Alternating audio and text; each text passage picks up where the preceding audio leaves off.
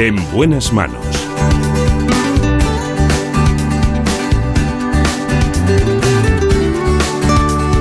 El programa de salud de Onda Cero.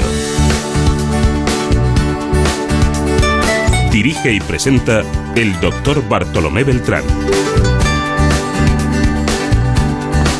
Hola, muy buenos días. Me alegro mucho de saludarles. Está con nosotros, como siempre, ya saben, en la producción general Marta López Llorente. Y en la dirección técnica también Jorge Zamorano. Detrás un gran equipo de contenidos formado en ¿Qué me pasa, doctor? para que ustedes conozcan en realidad qué ocurre en la sanidad española, sobre todo en la asistencia sanitaria.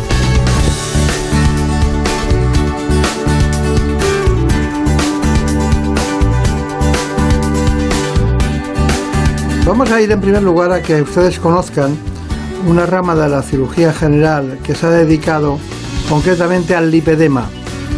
Nos la trae el doctor Lorenzo Rabadán.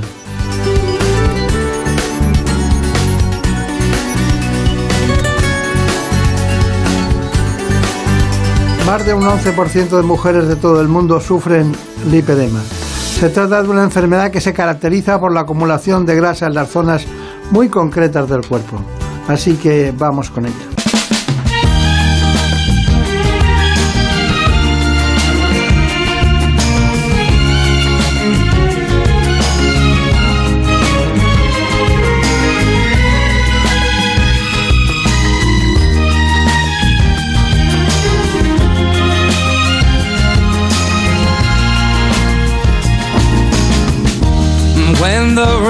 Is blowing in your face and the whole wide world is on your case, I could offer you a warm embrace, make you feel my Pero love. antes de cualquier otra cosa, me gustaría que conocieran, como nosotros lo hacemos siempre, este informe. En buenas manos. El lipedema es la proliferación e inflamación de las células grasas de caderas y muslos principalmente hasta alcanzar unas dimensiones desproporcionadas respecto al resto del cuerpo. Sin embargo, en ocasiones este acúmulo también puede iniciarse en la zona comprendida entre los tobillos y las rodillas, pudiendo llegar a afectar en algunos casos también en la zona de los brazos. Se trata de una patología que afecta de forma casi exclusiva a las mujeres. De hecho, afecta a un 11% de la población mundial femenina, aunque algunos estudios recientes indican que esta cifra podría llegar hasta un 16%, incluyendo a todas las razas, y siendo hombres únicamente el 2% de las personas afectadas. Se trata de una enfermedad que trasciende del aspecto físico, ya que, además del característico aumento de volumen, también produce fuertes dolores, sensación de hinchazón, problemas para realizar ejercicio físico, moratones, cambios en la piel y un empeoramiento de esta sintomatología con la menstruación o la exposición a temperaturas elevadas. Además, aunque se tiende a pensar que la pérdida de peso es la solución a este problema, se trata de una enfermedad que tiene muy mala respuesta a la dieta y el ejercicio físico. Por ello, la fisioterapia siempre ha estado muy vinculada al tratamiento del lipedema, aunque en los casos más severos la opción quirúrgica puede ser la mejor solución. Tenemos, tenemos esta mañana que aprender muchas cosas de una cuestión aparentemente menor y que tiene también su geografía, por supuesto, y que se da básicamente en mujeres, que tiene coincidencia con factores hormonales y también con otros detalles puntuales como pueden ser la genética que condiciona algunas otras cuestiones. Lo importante es que conozcan antes que cualquier otra cosa a un gran amigo de este espacio, que es el doctor Rabadán. Así es, hoy está con nosotros en este espacio el doctor Lorenzo Rabadán, coordinador de la sección de patología mamaria de la Asociación Española de Cirujanos, es director también de la unidad de mama en el Hospital Universitario de Torrejón y profesor asociado de cirugía de la Universidad Francisco de Vitoria. Son tan solo algunas pinceladas de su extenso currículum. Bueno, pues nada, ya saben que el conocimiento cabe en cualquier en cualquiera de esas partículas tan pequeñitas que tenemos en el cerebro. ¿no? Eh, entonces, ¿cómo quedamos? ¿Genético, hormonal o las dos cosas? Bueno, yo creo que las dos cosas. Eh, estamos ante un gran desconocido. Yo creo que es, es una gran oportunidad eh, que este espacio nos sirva de divulgación para que no solo el público en general, sino los médicos, conozcamos esta enfermedad. Es, es, muy importante porque es una gran desconocida y afecta, como, como ha dicho previamente, al 11% de la, de la población femenina. Pero, ¿y usted, con la cantidad de trabajo que hay en sus especialidades, eh, ¿cómo, ¿cómo se ha dedicado al linfedema? ¿Por qué? Mire, pues un poco por casualidad. Nosotros empezamos a reconstruir mama con grasa propia, con grasa del cuerpo, con grasa autóloga, hace 11 años. Y hemos pasado una etapa de formación para dejar muy bien la zona donante. Hacemos una liposucción y esa grasa la preparamos y la infiltramos en la mama para reconstruir la mama. En una de mis estancias formativas, en una unidad para, aprender bien la liposucción en las piernas, coincidí en Berlín con esas pacientes. Eh, y me di cuenta que son pacientes que sufren mucho. Son pacientes que han, tienen un largo periplo, que han visitado múltiples médicos, que nadie conoce de su patología, que nadie conoce su enfermedad y que al final acaban arrastrando un problema eh, durante toda su vida que les condiciona que les condiciona gravemente. ¿no? Y vi un tratamiento, como es la liposucción específica de estas zonas, eh, que es efectivo, que les mejora sintomáticamente, que les mejora estéticamente y que les cambia la vida y que lo hace de manera definitiva. Y la verdad es que me impactó ver este tipo de pacientes.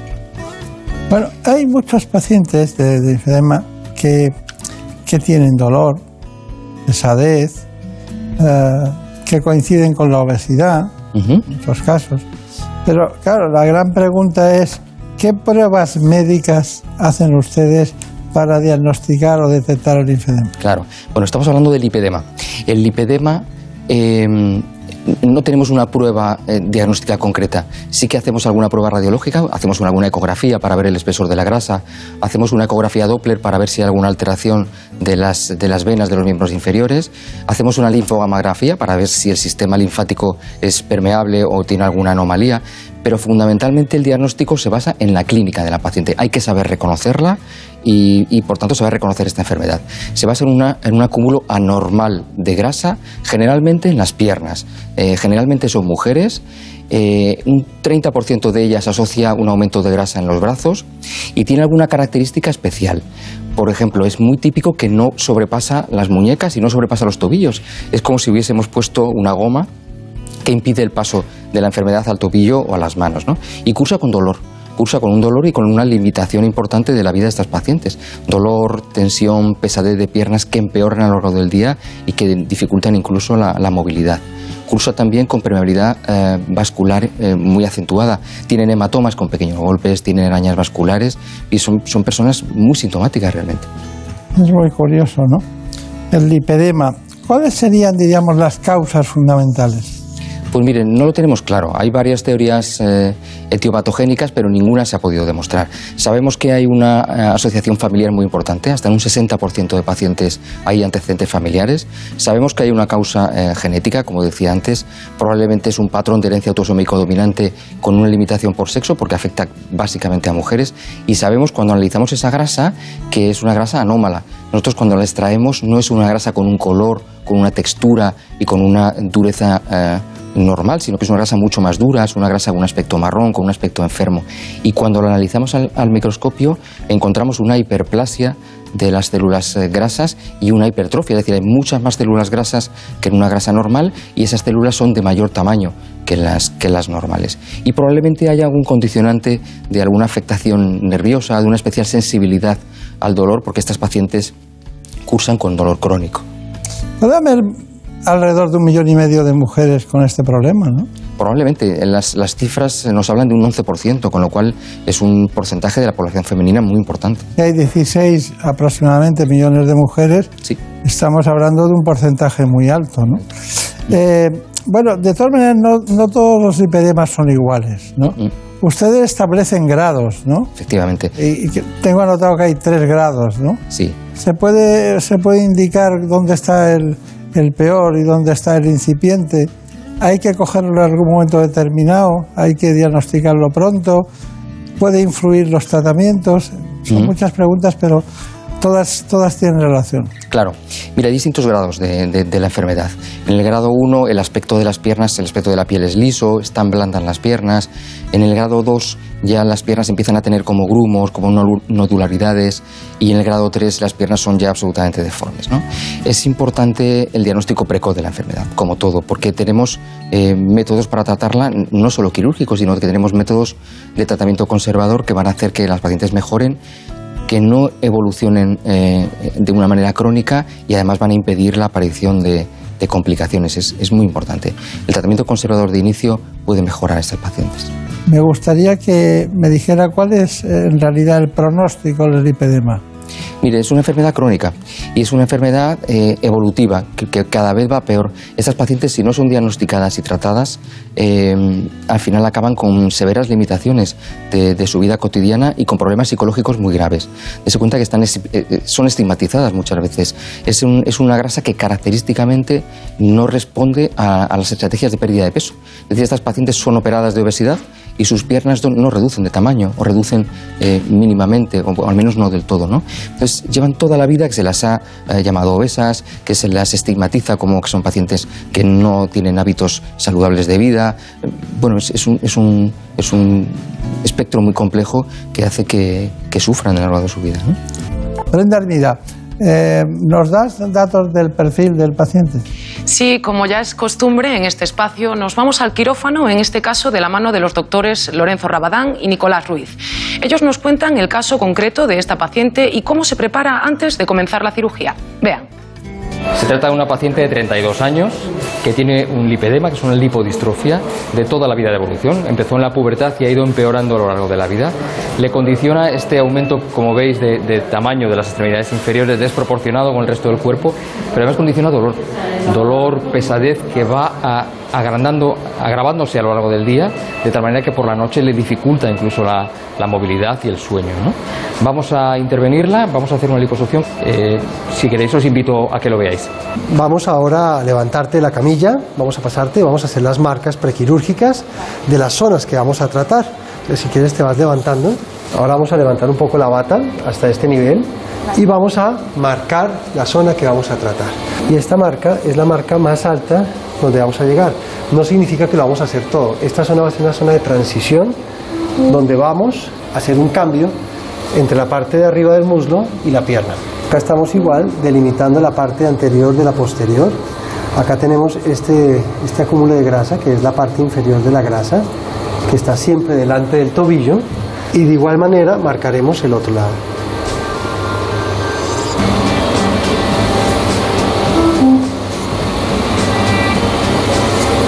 y hacemos una marca que nos sirve para dar la línea media. En esta parte es interesante que trabajaremos esta zona. Bueno, ya están hechas todas las marcas prequirúrgicas y ahora vamos a comenzar la cirugía en la camilla que vamos a desinfectar y comenzará ya todo el proceso. Bueno, ¿qué le parece? Fantástico. Ya tenemos eh, definido quién, de qué paciente vamos a tratar y qué paciente vamos a operar pero luego viene la cirugía. Ahora ya sí, tras los preparativos, les mostramos lo que es la cirugía propiamente dicha. Como podrán comprobar, se trata de un proceso muy sencillo y mínimamente invasivo utilizamos un liposuctor especial, vamos a ir inyectando una solución que contiene adrenalina para que no sangren los tejidos, que contiene lidocaína, que es un anestésico local, y que contiene un corticoide. Lo va inyectando a la vez que nosotros vamos aspirando y ese aspirado vais a ver cómo se recolecta en estos vasos eh, recolectores. Eh, iremos cambiando las bolsas a medida que necesitemos mayor cantidad de espacio. Bueno, veis que ya está, ya está purgado el sistema. Lo que hacemos es ir introduciendo por estos pequeños orificios introducimos nuestra cánula y vamos introduciendo, vamos creando caminos en el espesor de la grasa que nos van a permitir luego realizar la liposucción. Estos caminos iniciales van inyectando toda la zona con adrenalina y nos van a ir soltando la grasa para que luego sea más sencillo el resto del, procedimiento. Utilizamos una cánula muy delgada simplemente para ir infiltrando suero eh, suero con adrenalina, nuestra solución de, de Klein. Y luego tenemos dos cánulas de liposucción, utilizamos generalmente la de mayor diámetro, eh, que nos va a permitir ir aspirando esa grasa dura, esa grasa especialmente patológica del, del lipedema. Este es el sistema eh, por el cual conectamos el liposuctor a las cánulas que vamos a utilizar para hacer la liposucción. Es un sistema tremendamente sencillo y la ventaja que tiene es una ventaja fundamentalmente eh, física. Eh, solo utiliza ese suero que vamos inyectando eh, para desprender la grasa, tiene un respeto escrupuloso con los vasos sanguíneos y un respeto también sistemático con los vasos linfáticos, que no pueden ser dañados en ningún momento durante la cirugía. Es muy respetuoso con la zona donante Por tanto, no salen grandes hematomas, no es, no es tan agresivo como otras técnicas de liposucción.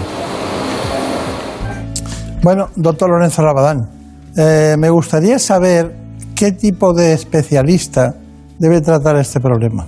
Mire, los cirujanos generales estamos absolutamente capacitados para hacer esto. En, nuestro catálogo de la especialidad nos faculta para hacer todo tipo de cirugía de la piel, del sistema subcutáneo y de la, mama. Eh, también los cirujanos plásticos, cirujanos vasculares, prácticamente cualquier cirujano que aprenda la técnica puede realizarla con absoluta pericia. Está bien. Bueno, vamos a empezar por un, por un catálogo de, de tratamientos, ¿no? El dolor. ¿Cómo abordan ustedes el tratamiento del dolor? Mire, en las fases iniciales eh, la utilización de algunos fármacos puede ser útil, en las fases más iniciales. Eh, el tratamiento conservador eh, incluye los cambios en el estilo de vida, eh, fundamentalmente el ejercicio físico y cambios nutricionales. Eh, la dieta es fundamental en estas pacientes, la nutrición. Eh, sabemos que, que la, nut- que la dieta mediterránea es muy efectiva. En había preguntado solo por el dolor. Ah, perfecto. Utilizamos fármacos, medias de compresión, fisioterapia y terapia mecánica. Bien. ¿Y en la terapia comprensiva la usan? Sí, entonces las- es una base de este tratamiento. La- las pacientes utilizan unas medidas de tejido plano, las van a utilizar antes de la cirugía, las van a utilizar después de la cirugía y al cabo de 6, 12 meses de, de la cirugía es cuando ya dejan de utilizarlas y ya pasan a una vida normal, cuando ya ha desaparecido toda la fase inflamatoria. Cuénteme ahora la nutrición, ¿en qué se basa? Es muy importante. Mire, sabemos que estas pacientes tienen asociados eh, trastornos importantes. Por ejemplo, eh, la obesidad forma parte de este cuadro en, en un porcentaje importante de pacientes. Muchas de ellas tienen una resistencia periférica a la insulina, hipotiroidismo y sobre todo una disbiosis intestinal, una alteración de la flora microbiana del intestino que genera una permeabilidad del intestino y un estado de inflamación sistémica crónico que condiciona otro tipo de patologías asociadas. ¿no? Cuando en estas pacientes las abordamos con dieta mediterránea, logramos revertir esas anomalías, logramos que esas pacientes pierdan peso, que el perímetro de sus extremidades eh, se reduzca, logramos que la resistencia a la insulina mejore y sobre todo logramos eh, revertir ese estado de permeabilidad intestinal alterado, con lo cual ese estado proinflamatorio sistémico cambia y, y cambia todo su aspecto de, de enfermedades. Brevemente, la fisioterapia, ¿cuándo la usan? Nosotros empezamos desde el principio con fisioterapia. Eh, es mu- muy importante desde el principio y luego hemos introducido una novedad y es que comenzamos con la fisio durante la intervención. Cuando intervenimos una pierna, el fisioterapeuta ya comienza a tratarla mientras nosotros estamos haciendo la liposucción de la pierna contraria y al finalizar el fisioterapeuta se queda tratando la pierna, finalmente pone las medidas de compresión y la paciente va a la habitación. En la misma tarde de la cirugía tiene otra sesión de fisioterapia y así sucesivamente las mañanas siguientes. Ejercicio físico. Pues tenemos un preparador físico en la unidad que motiva a estas pacientes porque bueno, son pacientes con cierta limitación funcional, con un dolor importante y el ejercicio físico que se les pauta a ellas no es el mismo que nos pautamos una- unas personas eh, sin esta enfermedad. Eh, con lo cual tiene que ser regulado, tiene que ser dirigido por un preparador físico específico y, y sobre todo no generar más daño del que ya tiene. Claro. Eh, voy con temas concretos. El tratamiento no quirúrgico, ¿en qué consiste? El tratamiento conservador consiste en los cambios del estilo de vida, fundamentalmente en el ejercicio físico y en la dieta, y en la fisioterapia. La terapia de drenaje, eh, de drenaje linfático, la terapia de- mecánica de movilidad de las extremidades y las medidas de compresión, básicamente. Y el tema quirúrgico, el quirúrgico, que es el final, Ujú. ¿cuándo? ¿Qué, qué hacen? Lo que hemos visto, ¿qué es lo que hacen? Mire, eh, hacemos básicamente es una liposucción, una liposucción con una técnica concreta y con un aparato concreto. Lo que trata es de respetar los vasos linfáticos fundamentalmente, porque si alteramos los vasos linfáticos en esta enfermedad causaremos más daño que, que beneficio. ¿no? Es una técnica concreta con trazos fundamentalmente verticales, con abanicos muy estrechos de rango de movilidad de la cánula para no lesionar los, brazos, los vasos linfáticos eh, que cruzan y conseguimos una reducción de la sintomatología muy importante, del volumen de las extremidades y una reducción sintomática y estética que se mantiene a lo largo de muchos años. Está muy bien, pero nos queda el posoperatorio. Brenda Armida lo ha preparado. Para finalizar con la información de este bloque, les hablamos de la parte posquirúrgica de esta intervención. En esta ocasión contamos además con el testimonio de una paciente que ya había sido operada semanas atrás. Así nos contaba su experiencia. La intervención del lipedema, como habéis visto, dura unas tres horas, a veces algo menos. Se hace con anestesia general y la paciente, una vez que es intervenida, empecemos a hacer fisioterapia intraoperatoria. En el mismo momento de quirófano comienza el tratamiento. La paciente sube a reanimación, está unas dos o tres horas en reanimación y ya pasa a planta con el dolor controlado, absolutamente estable. Comienza a beber líquido la misma tarde y se levanta esa misma tarde. Para que veáis un ejemplo real, tenemos aquí a Esther que la operamos hace, hace unos días y os puede contar su experiencia.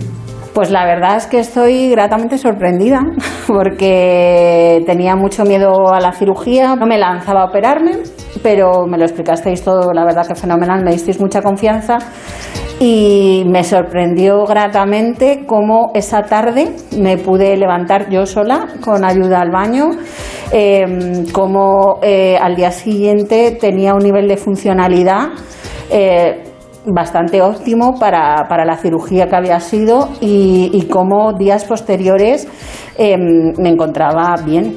No solo bien físicamente, sino bien de ánimos y viendo resultados eh, los primeros 48-72 horas. La fisioterapia es una parte fundamental en el abordaje del 360 del tratamiento del lipedema, ya que la fisioterapia tiene una actuación pre, trans y post, por su gran actuación pre, ya que hace un tratamiento del dolor, la sintomatología, la inflamación, también una preparación a la cirugía, preparando los tejidos. Y también tiene una actuación muy importante postquirúrgica, ya que ayuda mucho y acompaña al paciente en el proceso postquirúrgico para acelerar y recuperar lo antes posible, minimizar las secuelas y conseguir lo antes posible la calidad de vida del paciente. Eso es lo importante, recuperar la calidad de vida del paciente. Bueno, estamos en el presente siempre, pero visualizando el futuro. Doctor Lorenzo Rabadán, eh, ¿cuáles son sus conclusiones? Mm. En primer lugar, eh, decirles que estamos de enhorabuena, toda la comunidad de, de, las personas que nos dedicamos al lipedema. Entra en funcionamiento la nueva clasificación internacional de enfermedades, la versión número 11, en la que ya se reconoce como enfermedad al lipedema, como una enfermedad del, del tejido eh, subcutáneo, del tejido graso subcutáneo. Eh, como conclusiones, yo diría que es importante reconocer la enfermedad. Eh, me gustaría dirigirme a todos los compañeros médicos de, atención primaria, rehabilitadores, cirujanos vasculares, para que reconozcan esta entidad, que sepan que hay un tratamiento, que sepan que hay personas que están enfermas detrás de, detrás de, de esto, incluso a, a nuestras propias, eh, para que reconozcan que ellas pueden presentar esta enfermedad. ¿no? En ese momento, hacer un diagnóstico precoz es importante y ponerse en manos de un equipo multidisciplinar también No hay otra manera de tratar las enfermedades como un equipo multidisciplinar. En el Hospital Vía Virgen de la Paloma tenemos un equipo compuesto por eh, psicólogos, eh, fisioterapeutas, nutricionistas, cirujanos, cirujanos plásticos, una enfermera gestora de casos que va a acompañar a la paciente y nos reunimos sistemáticamente para hablar de nuestras pacientes. Creo que es fundamental el abordaje en equipo de, de las pacientes precoz para prevenir la aparición de complicaciones y la evolución de la enfermedad. Eh, ¿Cuánto tiempo diríamos que diríamos le da el alta diríamos y, y ha ido todo bien, suponiendo que va todo bien en todos los sentidos?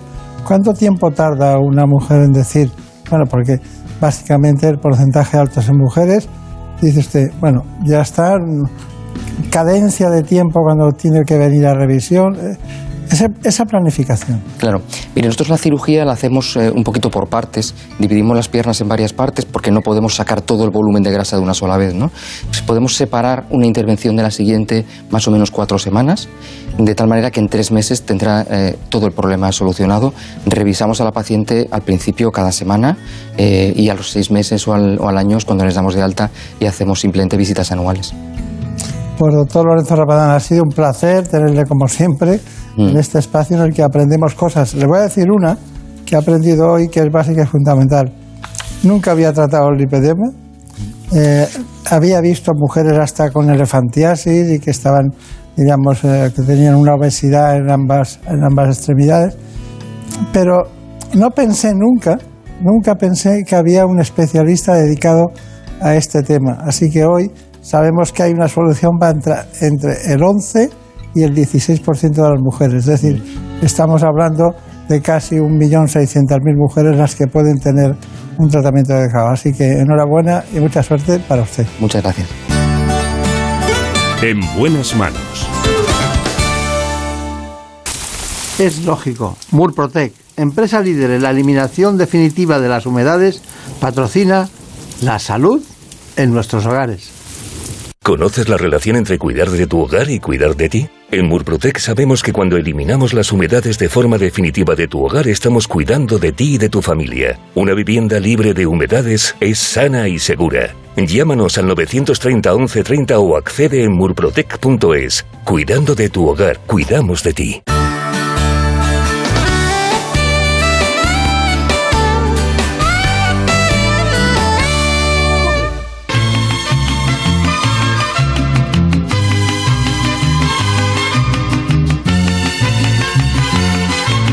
Nos vamos ahora a Galicia. Te quiero. Concretamente al Hospital Povisa de Vigo, un hospital de Rivera Salud. Llegamos allí para conocer al doctor Roberto Valdés. Él es especialista en otorrinolaringología y que sepan que los tumores de cabeza y cuello se pueden considerar un tipo de tumor infrecuente, ya que tan solo recuperan el 5% de todos los que se diagnostican. Pierde una estrella que se le va al infinito. Así que de la mano del doctor Roberto Valdés, y antes de empezar, me gustaría que conocieran estas consideraciones que consideramos nosotros que son fundamentales. Se trata de un informe. En buenas manos. El programa de salud de Onda Cero. Dirige y presenta el doctor Bartolomé Beltrán. El cáncer en la cabeza y cuello es aquel localizado en estas zonas del cuerpo, a excepción de los tumores de la piel, los cerebrales, los tiroideos y los del globo ocular. La mayoría de estos cánceres comienzan en los tejidos húmedos que rodean la boca, la nariz y la garganta, incluyendo entre sus síntomas bultos, dolor que no desaparece, dificultad para tragar o cambios de voz por afonía. Si además se experimenta pérdida de peso o ardor, es aconsejable acudir rápidamente a un especialista. Las causas de estos tumores son en su mayoría ambientales o externas, siendo el consumo de tabaco y alcohol sus principales detonantes. No obstante, también pueden influir otros factores como una dieta inadecuada, una higiene bucal deficiente o la exposición a irradiación ultravioleta en aquellos casos de personas que trabajan al aire libre. Se trata de un tipo de cáncer fundamentalmente masculino y que aparece en edades por encima de los 50 años, aunque en los últimos tiempos el aumento del hábito tabáquico en la mujer ha ido modificando esta estadística. En cuanto al tratamiento de estos tumores, son tres los pilares fundamentales, la cirugía, la radioterapia y la quimioterapia. Será un comité multidisciplinar que aglutine varias especialidades médicas el que decida la mejor manera de actuar para el caso concreto de cada paciente.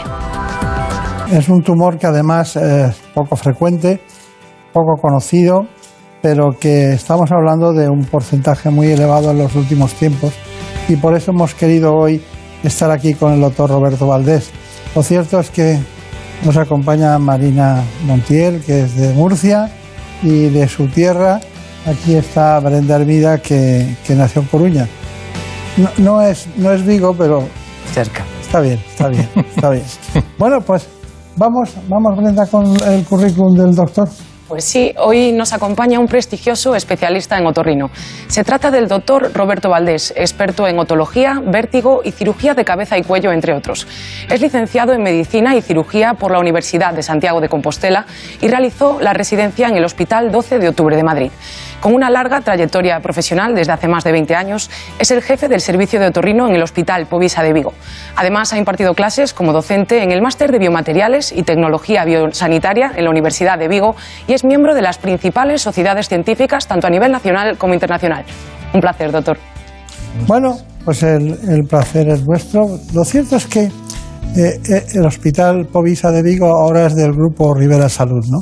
Sí, hace, desde hace casi dos años pertenece al grupo Rivera Salud. Está bien, está bien. Bueno, y, y, usted se formó en el 12 de octubre, veo, estaría con uno de los grandes, con Álvarez Vicent, ¿no? Sí, sí, él era el jefe de servicio cuando yo hice la residencia. Al principio el hospital se llamaba Primero de Octubre. Yo cogí precisamente el, no, el cambio de nombre, de Primero de Octubre a 12 de Octubre.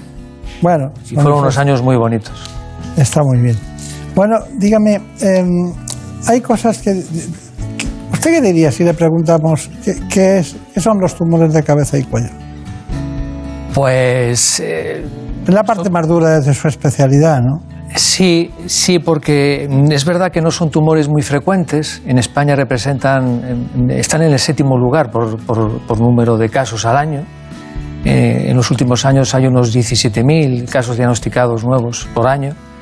Pero tienen el problema, aunque no sean muy frecuentes, tienen el problema es que están em, erradicados en una zona anatómica muy compleja Claro. y su tratamiento, aparte de ser más o menos complicado, con el tiempo ha mejorado muchísimo el pronóstico, eh, puede producir muchísimas secuelas. Es una zona en- por la que se habla, se respira, se traga, la comunicación con nuestros semejantes. Entonces, eh, pueden acarrear eh, unas secuelas eh, que psicológicamente para el paciente pueden ser catastróficas, aunque se cure, que es el objetivo primordial.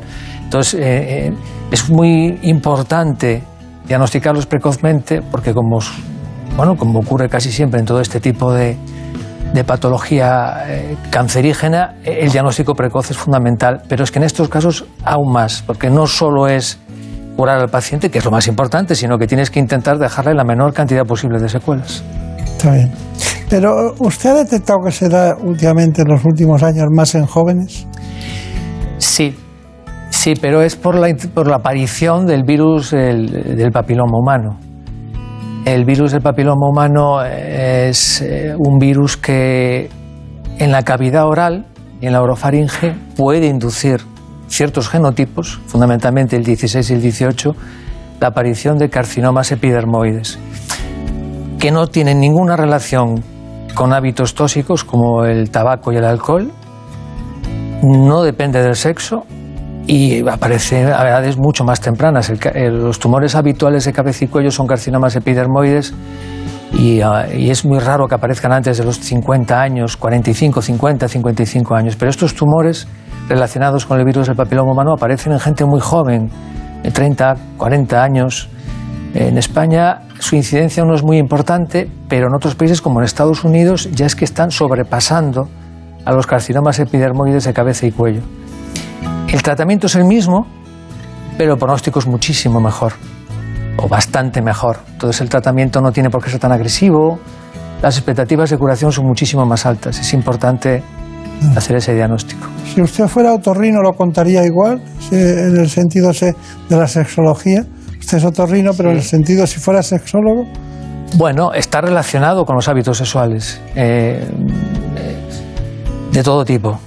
Mm, Son tumores eh, que pueden afectar en, en mi área anatómica a la cavidad oral, a la lengua, a la base de la lengua, la zona de las amígdalas, las amígdalas palatinas.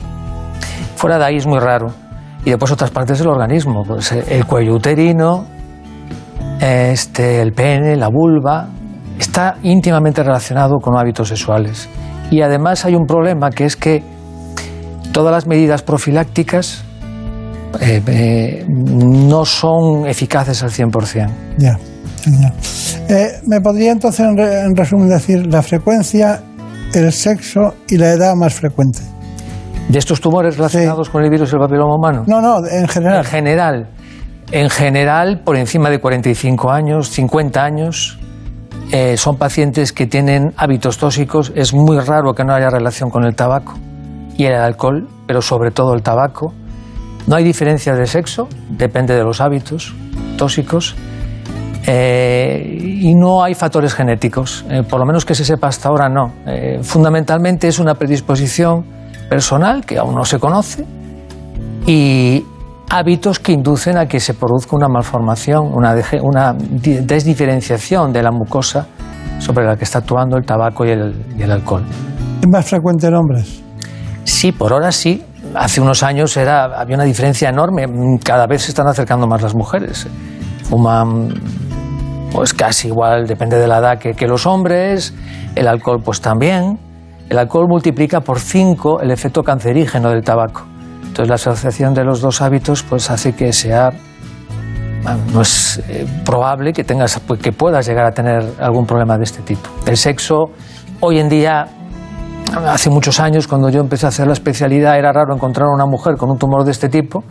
Ahora ya no es tan raro. Eh, luego hablaremos de los signos de alarma para ser lo más eh, precavido y precoz posible para su prevención. Bueno, el doctor Roberto Valdés, que además nació en su ciudad, en Vigo, donde trabaja periódicamente en el Hospital Povisa de Vigo del Grupo Rivera Salud. Bueno, eh, es difícil a veces conciliar la posibilidad de hacer una gran demostración con ustedes y un paciente determinado en estos casos. De todas maneras, eh, hay, antes del perfil del paciente que nos ha preparado Brenda Hermida, a mí me gustaría que me dijera cuáles son los signos de alarma muy sucintamente. ¿En qué, cuándo sospecha usted? Bueno, hay, hay una, una, especie de protocolo. Eh, todo paciente que tenga uno de los, uno, cualquiera de los, de los signos o síntomas que voy a decir ahora durante más de tres semanas debe, debe ser evaluado. Fundamentalmente es una disfonía, una alteración de la voz que dure pues, más de tres semanas, un dolor de garganta que no haya respondido a los tratamientos habituales, eh, puede ser una faringitis, una amigdalitis, pero si el paciente no mejora claramente en tres semanas debe ser evaluado, dificultad para tragar, disfagia, que perdura más de tres semanas, bultos en el cuello, si estás eh, muy capacitado, eres capaz de distinguir eh, signos de alarma dentro de esos bultos, pero en general un, bulto en el cuello que dure más de tres semanas debe ser evaluado.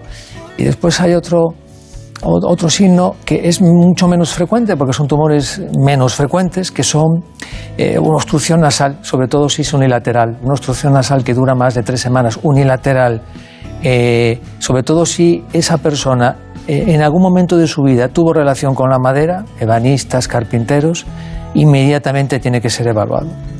Pero mm, los más frecuentes son alteraciones de la voz, dolor de garganta, úlceras en la boca, se me olvidaba decir, tumores linguales, de la cavidad oral, que no terminan de, de mejorar al cabo de ese tiempo, tres semanas, tienen que ser evaluados rápidamente. Bueno, ha quedado suficientemente claro. Lo único que pasa es que, bueno, usted ha citado una serie de estructuras a lo largo del programa y realmente hay una, una muy delicada ¿no? en todos los sentidos, que es la microcirugía de la laringe. ¿no? Eh, ¿En qué casos eh, se opera la laringe cuando hablamos de este tema? ¿Es muy frecuente? ¿Alguna profesión especial? Eh, los tumores de laringe son, dejando a un lado los tumores de tiroides, que son un grupo aparte en cabeza y cuello, son los más frecuentes también son los que mejor pronóstico tienen si, se diagnostican precozmente. Sobre todo si el tumor asienta en las cuerdas vocales, porque muy, muy rápido, rápidamente, precozmente eh, alteran la voz. Lo que acabo de comentar hace un rato. Una disfonía que dura más de tres semanas tiene que ser evaluado. En la consulta a veces se puede hacer el diagnóstico histológico, hacer la biopsia. Eh, dependiendo de, de, una serie de factores, eh, el tamaño del tumor, la edad del paciente, su estado de salud, su estado pulmonar, ¿eh? Eh, se decide el tratamiento. Los tratamientos hoy en día, desde hace ya años, se deciden multidisciplinarmente. Nos reunimos en un comité y en ese comité hay distintos especialistas que tienen que ver con el tratamiento y la evolución de estos pacientes y se decide qué tratamiento es el más aconsejable para este paciente en concreto. No siempre se hace lo mismo para, todo, para todas las personas que tengan esta enfermedad se pueden tratar quirúrgicamente. Lo que se acaba de ver es una toma de biopsia, pero si sabemos que es un tumor de, por ejemplo, de cuerda vocal y es un estadio muy precoz, se puede resecar utilizando eh, la tecnología láser. Eh, eh, de una forma rápida, segura, altera la voz, es el único problema que tiene, pero se pueden tratar quirúrgicamente. Hay otros tratamientos, la radioterapia, la radioterapia inmunomodulada, eh, permite tratar este tipo de tumores de cuerda vocal eh, fácilmente, la calidad de voz es superior. La decisión entre un método y otro depende de lo que acabo de decir, de lo que se decida en el comité. Y ya por último, pero no se aplica en este tipo de tumores, está la quimioterapia. Quimioterapia y sus derivados. Pero generalmente se utilizan en tumores más avanzados. Está bien, está bien. Bueno, microcirugía de laringe. Vamos con ello, Brenda Armida. Sí, es ya el momento de ver esta intervención en la que el doctor Neme va a estirpar la lesión que tiene este paciente en la laringe. Para ello utilizará tecnología láser de CO2 que, como van a ver, es muy respetuosa con el paciente y mínimamente invasiva. Una vez que el paciente está dormido y anestesiado, hemos introducido ya el laringoscopio y realizado una exposición de la laringe que nos permita poder realizar una exéresis de la lesión. Lo que vamos a hacer ahora es colocar una lentina húmeda en la zona de la laringe para proteger la zona de las cuerdas vocales de cualquier tipo de quemadura indeseable.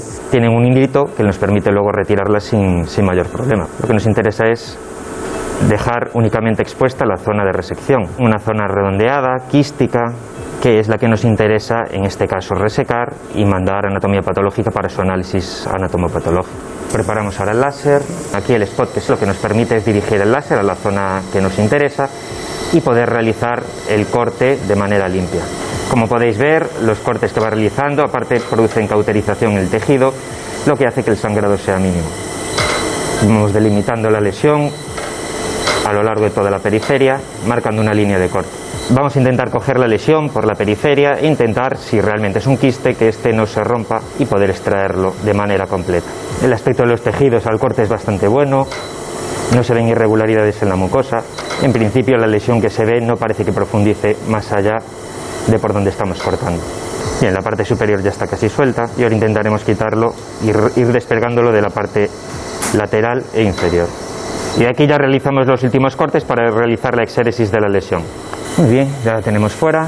Como podéis ver, hemos podido actuar directamente sobre la lesión que queríamos biopsiar sin tener que provocar eh, alteraciones anatómicas importantes en la zona de la, de la laringe. Ahora procedemos a vaporizar el lecho quirúrgico. Una vez realizado esto, ya podemos dar por finalizada la intervención. Bueno, difícil, ¿eh? Que aprender a hacerlo, claro. Hay que aprender a hacerlo, sí. Es un territorio, de todas maneras, muy sensible y que asusta mucho a los pacientes, ¿no? Eh, Las alteraciones de la laringe en todos los sentidos, porque basta que piense usted en una espina de un pescado que se inserte en esa zona, pues, eh, asusta mucho, ¿no? Cuando- Sí, puede dar problemas serios, sí. De hecho, Es una zona muy delicada, se respira por ella. Estamos hablando de la laringe. Cualquier problema que disminuya la vía aérea, pues es peligroso para el paciente. Eh, ah, pero aparte de eso, mm, se produce la voz, no únicamente en la laringe, pero es muy importante. Es, es una zona anatómica muy compleja y, el tratamiento hoy en día em, va dirigido, gracias a las a los nuevas tecnologías como el láser, tratamientos, la- las nuevas, los nuevos métodos de radioterapia, las nuevas quimioterapias, a intentar conservar la laringe en su mayor parte. Hace muchos años no siempre había que resecar la laringe entera, pero en muchos casos sí, cada vez menos. Es más raro tener que hacer una laringectomía total que eh, preserva la vida del paciente, pero mm, es muy duro, muy, muy duro para un paciente eh, tener una laringectomía total. claro, claro, claro.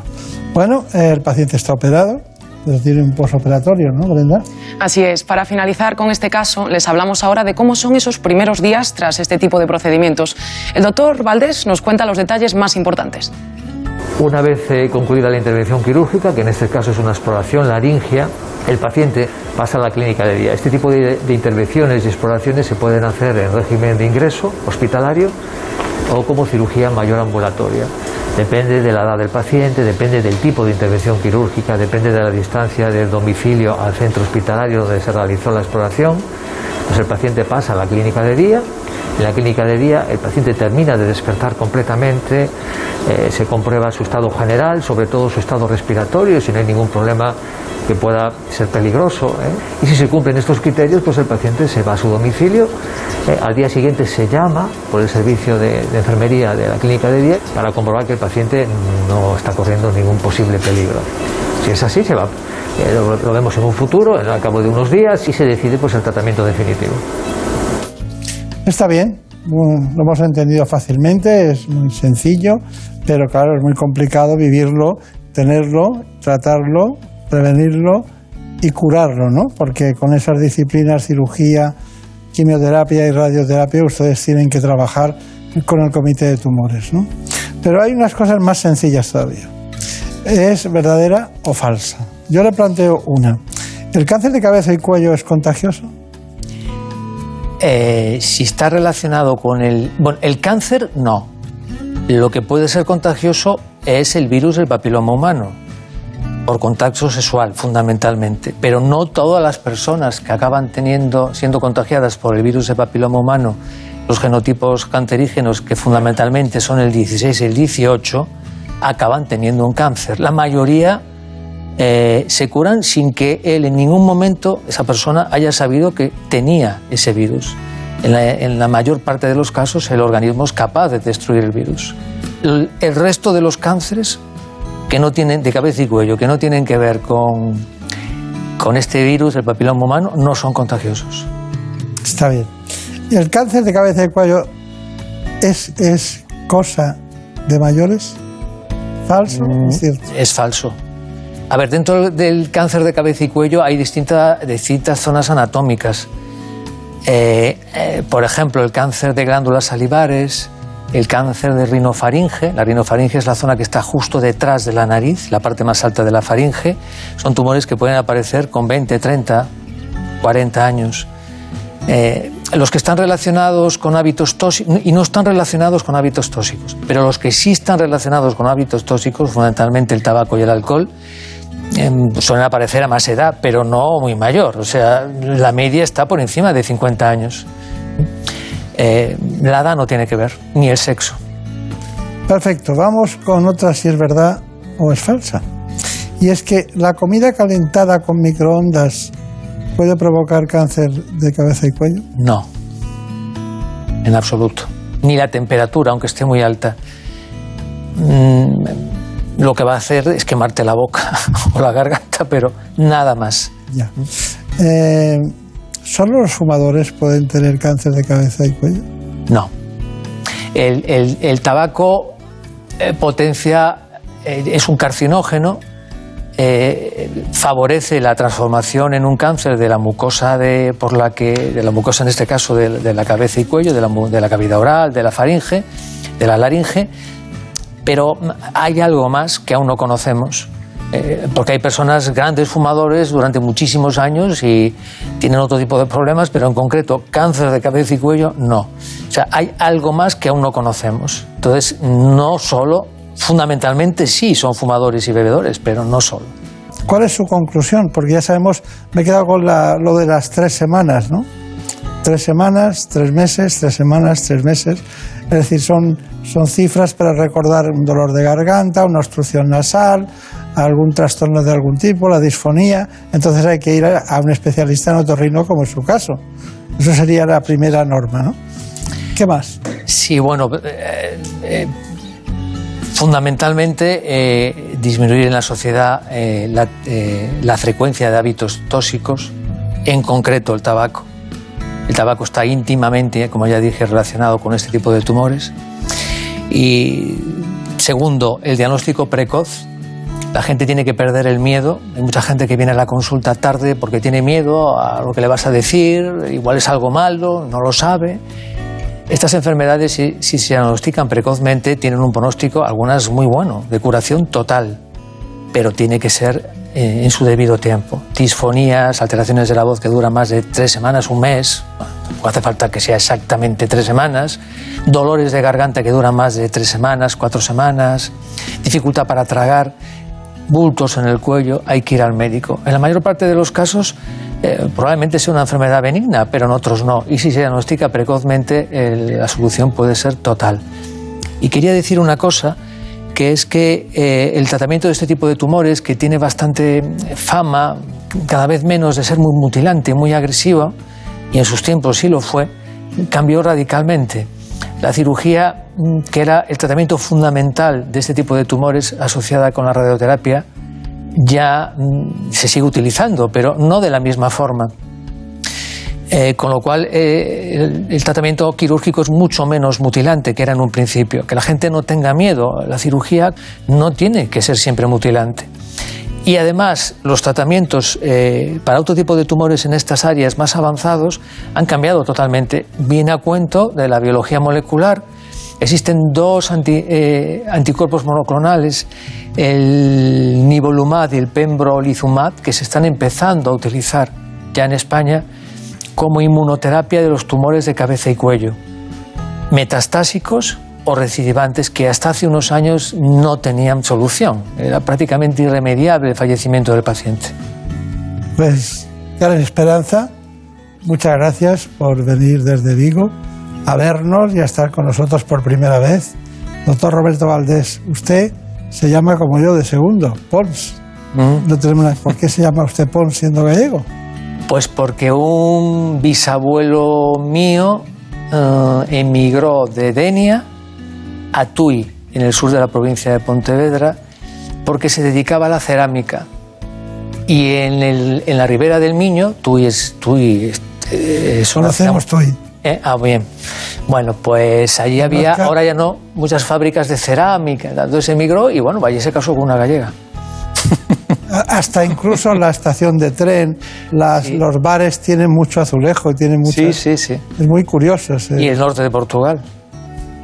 En cuanto uno está allí se resbala y se cae en Valencia Sí, Dominio. ¿no? Más o menos. es lo Bueno, pues recuerdo a los compañeros de, de su gran hospital, Hospital Povisa, uno de los grandes hospitales privados españoles en su origen, que ahora, en este caso, es de Rivera Salud. O sea, volvemos a Denia, volvemos otra vez Sí, al sí, este, sí, ¿eh? hay una vuelta. Muchas gracias y recuerdo a los compañeros. Gracias. Gracias. En buenas manos. You know you have it. Mm. You take a moment, make it magic. Yeah. The way you Ya veo aparecer por aquí los servicios informativos para que conozcan ustedes las noticias que se han producido en España y en el mundo, así que vamos a ir rápidamente con ellos. So many numbers on your waitlist. Mm. You make me wanna make some changes. Drive me to drink, I'm drinking cases. Yeah. Every step you take, everyone ever knew ya. Sing hallelujah.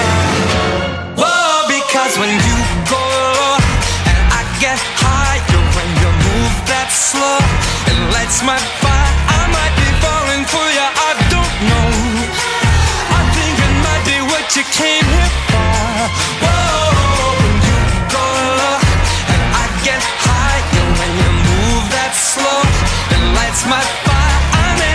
attention, I ain't got no shame, no inhibition. I'm just glad you came.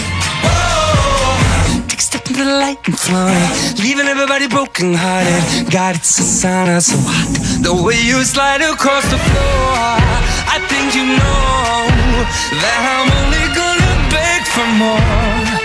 Every step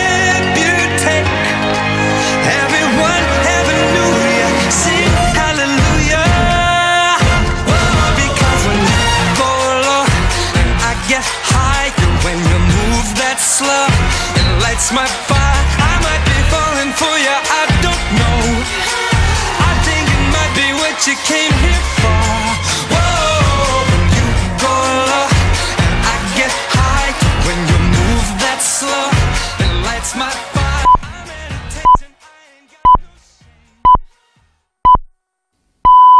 Son las 5 de la mañana, las 4 en la comunidad canaria.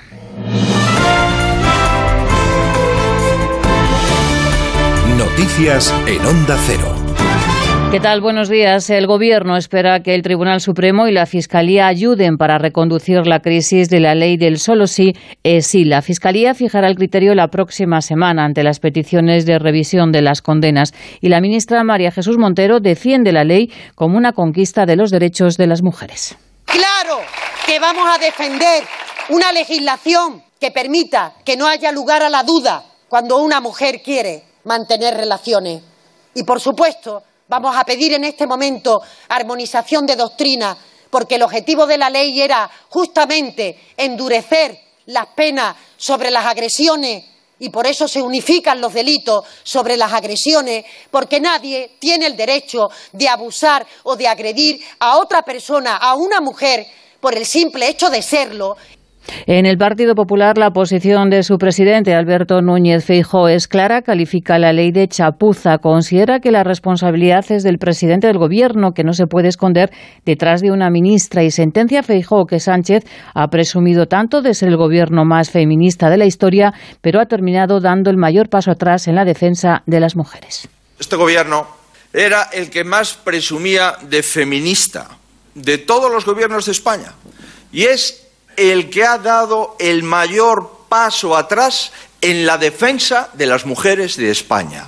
Esto es, queridos amigos, la frivolidad y la soberbia con la que se está gestionando nuestro país. Desde Podemos se pide que se defienda la ley. El portavoz en el Congreso, Echenique, denuncia una cacería asquerosa contra la ministra de Igualdad, Irene Montero, promovida por jueces machistas y medios de comunicación. Esta semana hemos sido testigos de una cacería, de una cacería. Una cacería llevada a cabo por unos cuantos jueces machistas que han sido jaleados por la extrema derecha parlamentaria de PP y de Vox y sobre todo una cacería asquerosa llevada a cabo desde los poderes mediáticos corruptos de este país. La vicepresidenta Yolanda Díaz sigue de perfil. Públicamente no ha expresado su apoyo. Irene Montero se limita a defender la ley como fundamental, pero prefiere desviar la jugada y pedir que no se haga ruido. Y aquí os digo con claridad que va a sumar sí de proyecto político, de cambiar la vida de la gente, pero va de disputar las esperanzas. Disputemos la esperanza, no nos distraigamos, no hagamos ruido. Digámosle a la gente que está con miedo, que está en el paro, que lo está pasando mal, que les vamos a dar confianza. Y como yo vengo diciendo estos días, y os doy las gracias hoy aquí en Valencia, sumar es ya imparable. La carrera Ponle Freno cumple ya 14 años corriendo por las víctimas de tráfico. El objetivo es siempre recaudar fondos para el Hospital de Parapléjicos de Toledo. Diana Rodríguez. Ya es posible correr para salvar vidas gracias a Ponle Freno. La carrera de hoy, con salida y meta en la madrileña Plaza de Colón, será el pistoletazo de salida a un día deportivo y solidario en el que no va a faltar la música con Kiko Veneno sobre el escenario. Iniciativa de A3 Media y la Fundación AXA que lleva 14 años apoyando a las víctimas de los accidentes de tráfico. Y este 2022 el 100% de la recaudación se destinará al Hospital de Parapléjicos de Toledo. Yo me quedé en una silla de ruedas y falleció mi hijo, el mayor de 8 años es pues volver, digamos, a, tu entorno, a la realidad de, tu día a día. Nos salimos de la carretera volviendo de fiesta. A Seila, Juan y Jaime les cambió la vida en un segundo. Los tres se recuperan de una lesión medular grave en el Hospital de Parapléjicos de Toledo. En tenis, Djokovic disputará hoy la final de la Copa de Maestros al noruego Ruth en Abu Dhabi, final del Mundial de Fórmula 1 con Verstappen que saldrá desde la pole y Carlos Sainz desde la cuarta posición. Y hoy también en Doha, primer día de entrenamiento con la selección española para Alejandro Valde, que ha llegado más que feliz. Es un sueño para mí, todavía estoy aquí que ni me lo creo. Y nada, estoy aquí para aprovechar la oportunidad al máximo y muy contento de estar aquí. Ni hace un año ni hace tres meses ni hace una semana me llegan a decir que estoy aquí y es que no me lo creo.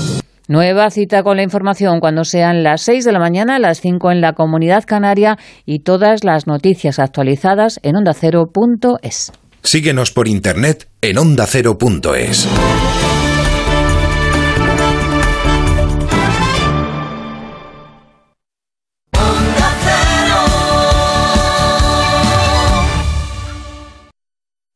La marea solidaria de Ponle Freno vuelve a las calles de Madrid.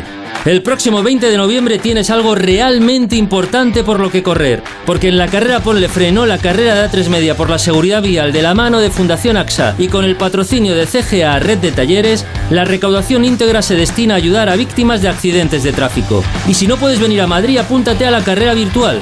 Inscríbete ya en ponlefreno.com. Ponle Freno y Fundación AXA, juntos por la seguridad vial.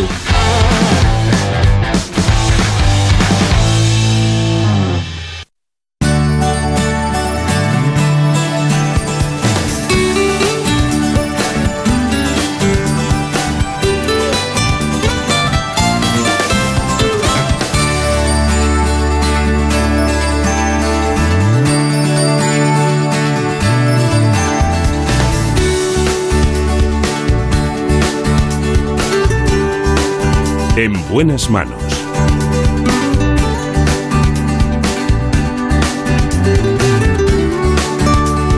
El programa de salud de Onda Cero. Dirige y presenta el doctor Bartolomé Beltrán. Aquí seguimos en la segunda parte del programa para hablarles de un asunto que no es menor, que afecta a gran número de la población. Me refiero al cáncer. Lo hacemos con el director del Instituto Oncológico y director del Departamento de Oncología del Hospital Universitario Fundación Jiménez Díaz. Se trata, concretamente, del doctor Jesús García Foncillas.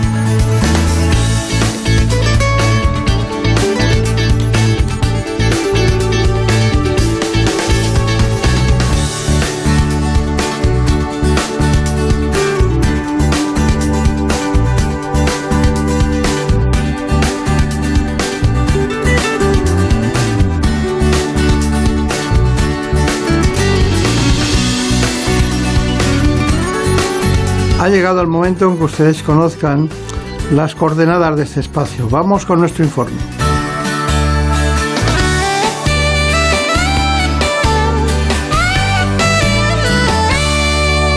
El cáncer es una enfermedad que se caracteriza por el desarrollo de células anormales que se dividen sin control y tienen la capacidad de infiltrarse y destruir tejidos corporales. Además, a menudo puede propagarse a otras zonas del cuerpo, produciendo metástasis en órganos inicialmente sanos. Entre sus síntomas pueden encontrarse mareos, cansancio, fiebre, aparición de bultos, problemas para comer y cambios en la piel, además de muchos otros, en función del tipo de cáncer.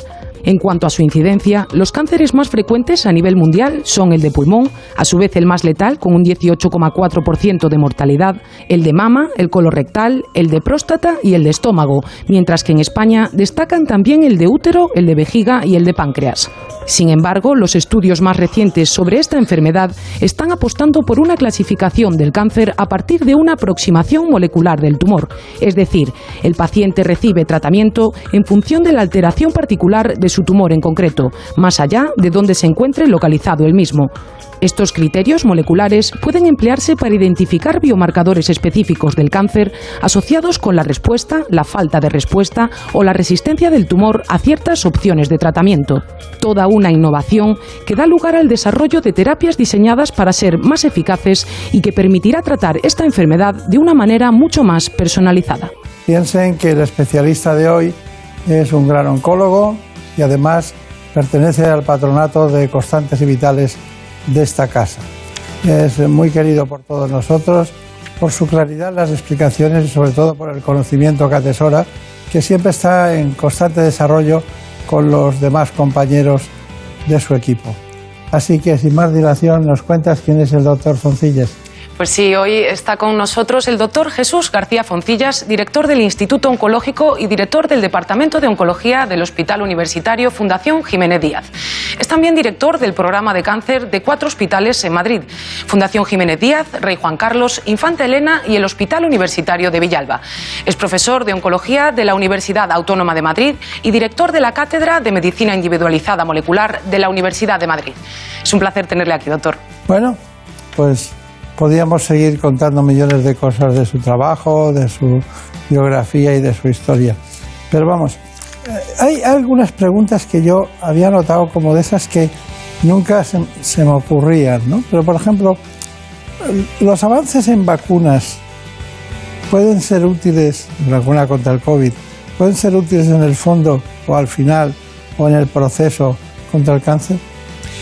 Pueden ser útiles y de hecho lo están siendo, porque la tecnología que se ha utilizado para el desarrollo de las vacunas de COVID, una tecnología que se basa en introducir secuencias de RNA en las células, esta misma metodología la estamos ya implementando a nivel del tratamiento del cáncer y estamos viendo cómo somos capaces de, a nivel de esa célula tumoral y además a nivel de lo que es el sistema inmunológico, de modificar el sistema inmunológico, enseñándole cómo es la célula tumoral para poder actuar contra él.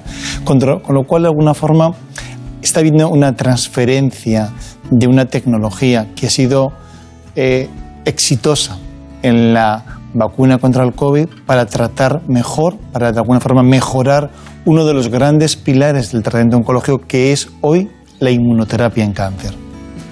Está bien, pero la, la inmunoterapia en cáncer sirve para todos los cánceres. No, claramente no. Yo creo que en ese momento, hoy en oncología, seguimos contando con herramientas tan útiles como siguen siendo la quimioterapia, como sigue siendo la radioterapia, hemos incorporado a este arsenal terapéutico algo que es el tratamiento biológico, que significa que detrás de cada uno de los distintos tumores vamos a profundizar, vamos a ir a su interior, vamos a ver cuál es la composición molecular y vamos a intentar dirigir una terapia biológica buscando esos blancos, esas dianas, que son esas alteraciones de la composición molecular que nos hace que cada tumor sea distinto y aprovechemos algo que es fundamental, cómo podemos de alguna forma incidir, cómo podemos atacar esos puntos débiles de la célula tumoral. Y a esa eh, terapia hoy se une la inmunoterapia. La inmunoterapia en el fondo consiste en que potenciamos al sistema inmunológico del propio paciente para que luche contra el tumor. ¿Qué ocurre? Que no todos los tumores son subsidiarios de tratamiento con inmunoterapia y es muy importante hacer una selección correcta de en qué casos podemos plantear un beneficio a los pacientes. Entonces, ¿cuál es el futuro de la inmunoterapia en cáncer? El futuro es en dos direcciones. Por una parte, en una correcta identificación de los pacientes que se benefician. Y el segundo punto es en poder hacer una inmunoterapia personalizada, que significa vamos a intentar ver en qué punto ha fallado el sistema inmunológico para que se ponga en marcha el desarrollo de un tumor.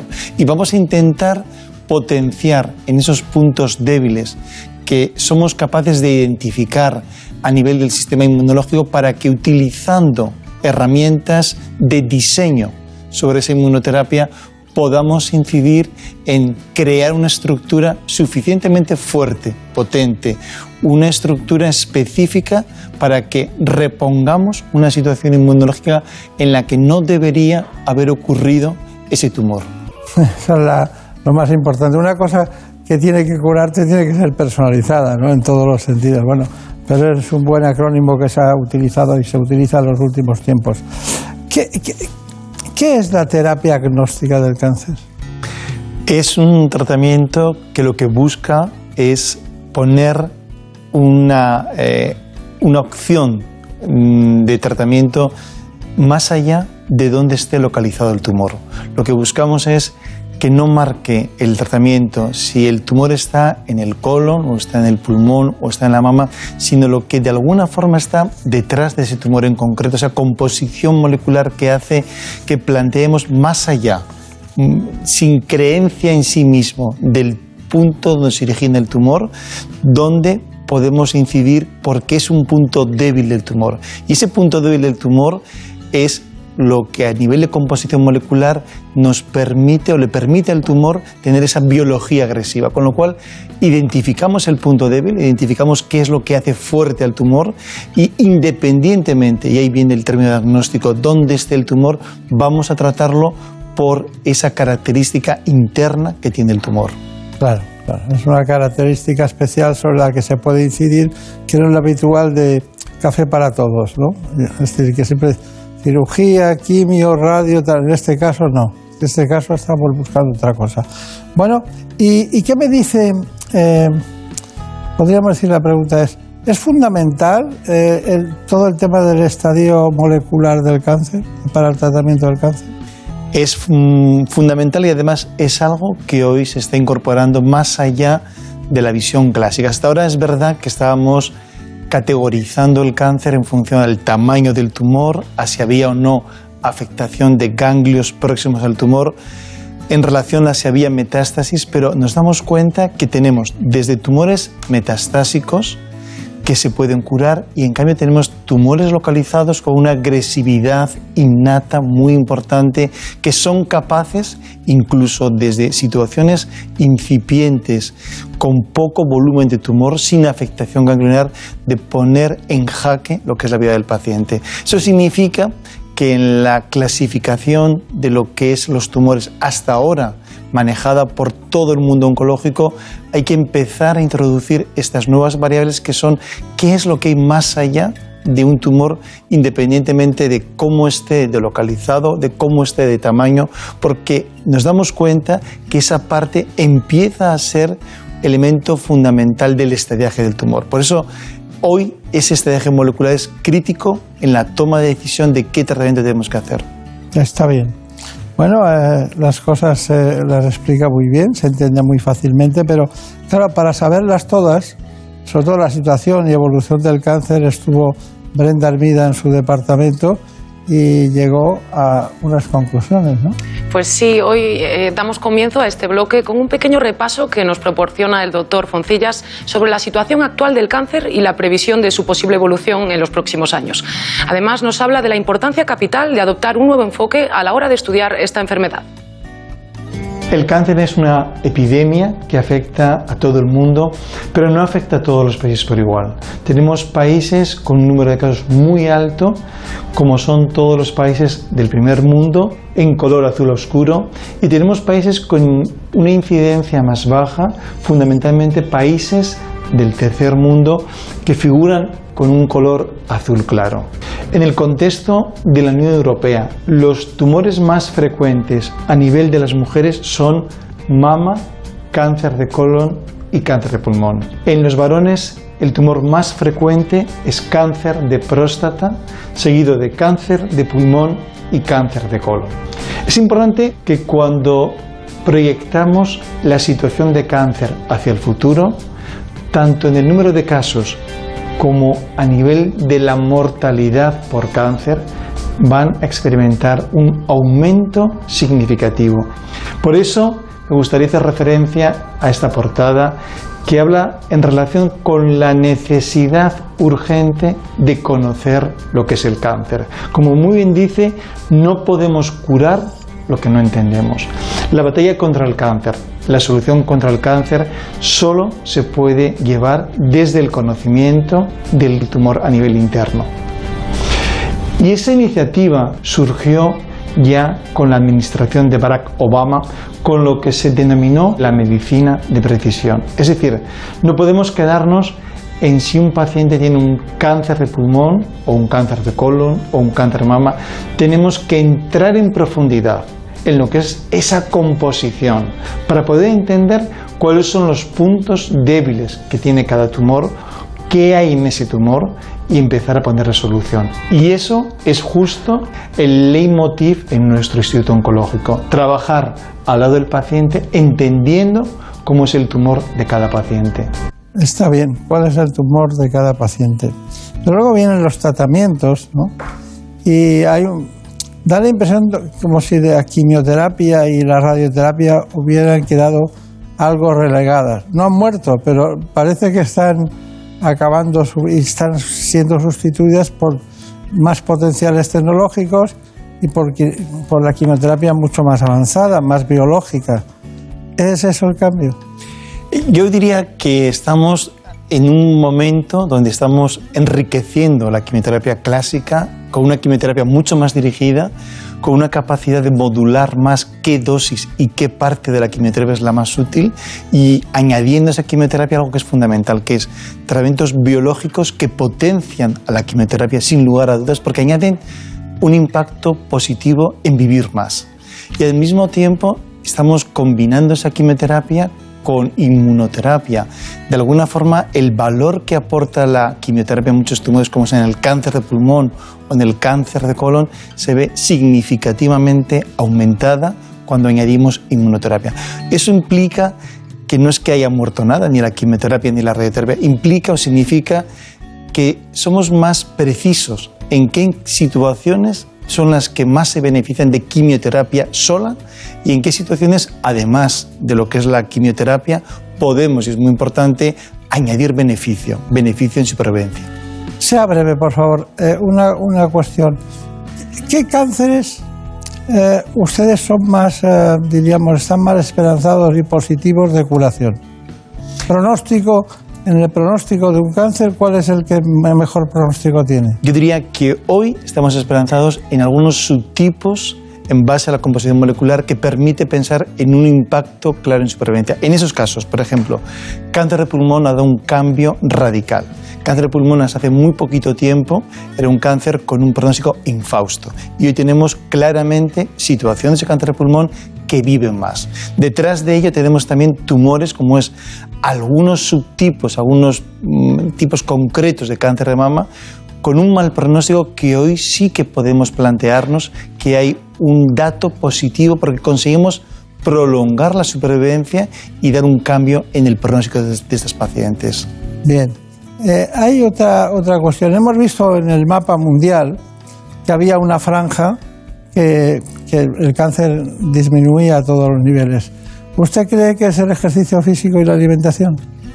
Yo creo que los hábitos de vida influyen mucho, mucho. Y es verdad que hay unos hábitos a nivel de nutrición, hay unos hábitos de sedentarismo, hay unos hábitos en el mundo occidental que van ligados a la obesidad, que son de alguna forma elementos de riesgo para el desarrollo de cáncer. Y eso significa que este primer mundo, donde la incidencia de cáncer es más alta comparativamente que, por ejemplo, en el tercer mundo, todo eso que ganamos, todo eso que implica con el primer mundo una vida fácil, sedentaria, una vida con unos hábitos de comida rápida, de dietas ricas en algunos tipos de grasas, están impactando en lo que de alguna forma es la incidencia de cáncer. Bien, eh, Brenda Hermida, vamos a continuar con el laboratorio de fármacos. Usted estuvo allí también. Pues sí, ya lo han visto. Las nuevas investigaciones en torno al cáncer se basan en estudios moleculares del tumor que permitan entenderlo desde dentro. Para saber más sobre este nuevo enfoque de la enfermedad, nos vamos al laboratorio del Instituto Oncológico. Desde allí se colabora en la creación de nuevos fármacos que luego probarán su eficacia en pacientes en los que han fallado todo tipo de terapias.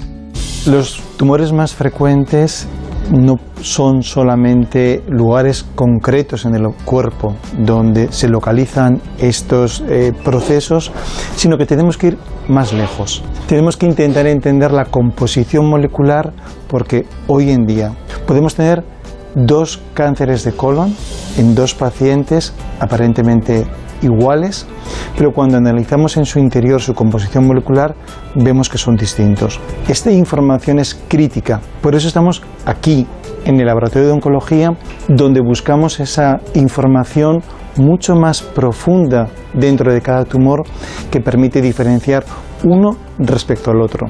Ese estudio molecular es un paso más, porque más allá de esa distribución clásica de lo que son los tumores allí donde se originan, ya sea un cáncer de pulmón, un cáncer de mama o un cáncer de colon, hoy sabemos que no hay dos cánceres de mama iguales, no hay dos cánceres de pulmón iguales, ni dos cánceres de colon iguales. Y que es esa información profunda del tumor lo que determina la biología, el comportamiento de ese tumor, el pronóstico de ese tumor y sobre todo cuál va a ser el tratamiento. El tratamiento del cáncer de un paciente concreto hoy arranca aquí. No podemos quedarnos en tratar un cáncer de colon como si todos los cánceres de colon fueran iguales. Hoy tenemos que plantearnos que el tratamiento del cáncer de colon depende directamente de ese estudio profundo de su naturaleza. Bueno, es que las cosas están tan bien explicadas que eh, a mí me queda preguntarle, ¿el cáncer es una enfermedad genética? ¿O el cáncer como enfermedad genética? ¿Qué me dice eso? El cáncer es una enfermedad donde intervienen completamente los genes, pero que el grado o la predisposición hereditaria, que es lo que se conoce como una enfermedad genética en sentido estricto, solo ocurre en un porcentaje muy bajo de casos que está en torno a un 5, 7, 8%. El resto de los cánceres son enfermedades que se adquieren sin ningún tipo de base genética, aunque en su desarrollo se alteran genes de las células normales. Bien. Es, es por eso que usted habla de la curación de los subtipos. ¿Hay algún tipo que genéticamente ustedes no pueden atravesar y otros que sí? Yo diría que hay muchos subtipos donde nos queda mucho por desarrollar y algunos subtipos donde empezamos a conocer cómo poder tratarlos. Claro, claro, claro. Bueno, pero hemos, tenemos más información. Así es. Por último, es el momento de visitar el eslabón final de este proceso. Se trata de la unidad de fase 1, donde los fármacos de los que les hablábamos en el laboratorio son probados por primera vez en seres humanos. Para estos pacientes se trata de la última esperanza y vía posible tras haber visto fracasar todas sus anteriores opciones de tratamiento. De lo que hemos visto en el laboratorio hay una conclusión y es que hay fármacos en investigación que hemos visto en el laboratorio que pueden funcionar y lo que nos queda es comprobar si eso mismo también funciona en personas, en pacientes. Y ahí es donde tiene el sentido estas unidades de estudios clínicos, que es la zona donde nos encontramos ahora mismo, en nuestra unidad de fase 1 de nuestro Instituto Oncológico. En oncología es frecuente encontrarnos con situaciones donde los posibles tratamientos que se pueden administrar se han acabado y no hay más opciones terapéuticas. Y son pacientes con un buen estado general. Por tanto, los mismos pacientes demandan qué es lo que se puede hacer. Y en ese sentido podemos de alguna forma trasladar esa investigación de laboratorio a comprobar en personas si esos medicamentos que nunca se han utilizado en personas pueden llegar a ser útiles en esos pacientes. Con lo cual les abrimos una posibilidad y es una opción de tratamiento no comprobada, es decir, que nunca se ha testado en personas, pero que tenemos la evidencia del laboratorio que indica que puede ser útil. Y en ese sentido les ofrecemos la posibilidad de entrar en este estudio clínico dirigido a poder evaluar si ese medicamento que hemos visto que funciona en el laboratorio puede funcionar también en su caso concreto. Muy bien, doctor Foncillas, se le ve muy a gusto en su laboratorio. ¿eh? ¿Eh? ¿Eh? ¿Cómo le llaman al centro ese? Bueno, la verdad es que no hay nada como poder participar desde la investigación de la clínica y poder de alguna forma dar o intentar por lo menos dar respuesta a los pacientes desde lo que hacemos en el laboratorio. Y eso es nuestro leitmotiv en nuestro instituto oncológico. Está bien. ¿Y cómo afecta el cáncer? Hemos hablado de pacientes, de, de la medicina personal, pero ¿cómo afecta el cáncer a los pacientes? Intente resumir. No somos conscientes de hasta qué punto hay un impacto vital en un paciente con cáncer.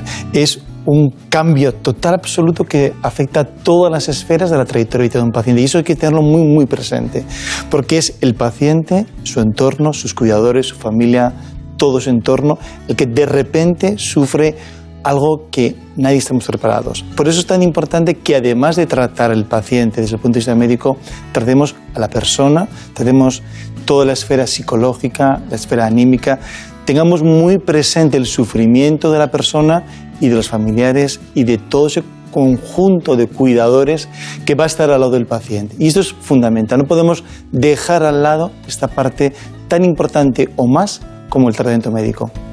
Bueno, aquí tenemos siempre noticias de actualidad, aparte del tema monográfico que usted hoy ha ejercido como el gran conductor de ese, de ese espacio del cáncer. ¿Cuáles son las conclusiones de su programa monográfico sobre el cáncer? Tres fundamentalmente. La primera de todas es que hoy el cáncer no se puede tratar fuera de un equipo multidisciplinar. Tenemos que integrar a todas las personas que tienen algo que aportar al paciente con cáncer y ya no solamente los cirujanos o los oncólogos, sino patólogos, radiólogos, radiólogos intervencionistas, enfermería, psicólogos, farmacéuticos. Primer punto importante, equipo multidisciplinar. Segundo punto importante, si queremos aportar valor, hay que aportarlo desde la investigación. Hoy el tratamiento que de alguna forma puede cambiar la trayectoria de un paciente viene de la mano de poner la investigación al lado del paciente, llevar lo que a nivel de la polleta del laboratorio podemos acercar hasta la cama del paciente. Y tercer mensaje importantísimo, la visión global, holística del paciente. No podemos olvidar que más allá de la enfermedad tenemos una persona, con sufrimiento vital y donde esa parte de ánimo, esa parte de la persona, hay que cuidarla igual que podemos poner en marcha el tratamiento médico. Pues muy bien, ha sido un placer tenerla aquí como siempre. Nos vemos periódicamente en Constantes y Vitales, eh, siempre aportando lo, lo bueno, lo bueno que tiene el conocimiento próspero, sencillo, pero que además aportan complicaciones del laboratorio, con investigación, lo que es al final la medicina personalizada. Pero me he quedado con una frase de usted, no podemos curar lo que no entendemos. Así que muchas gracias y hasta pronto. Muchas gracias. En buenas manos. ¿Conoces la relación entre cuidar de tu hogar y cuidar de ti? En Murprotec sabemos que cuando eliminamos las humedades de forma definitiva de tu hogar estamos cuidando de ti y de tu familia. Una vivienda libre de humedades es sana y segura. Llámanos al 930 1130 o accede en murprotec.es. Cuidando de tu hogar, cuidamos de ti.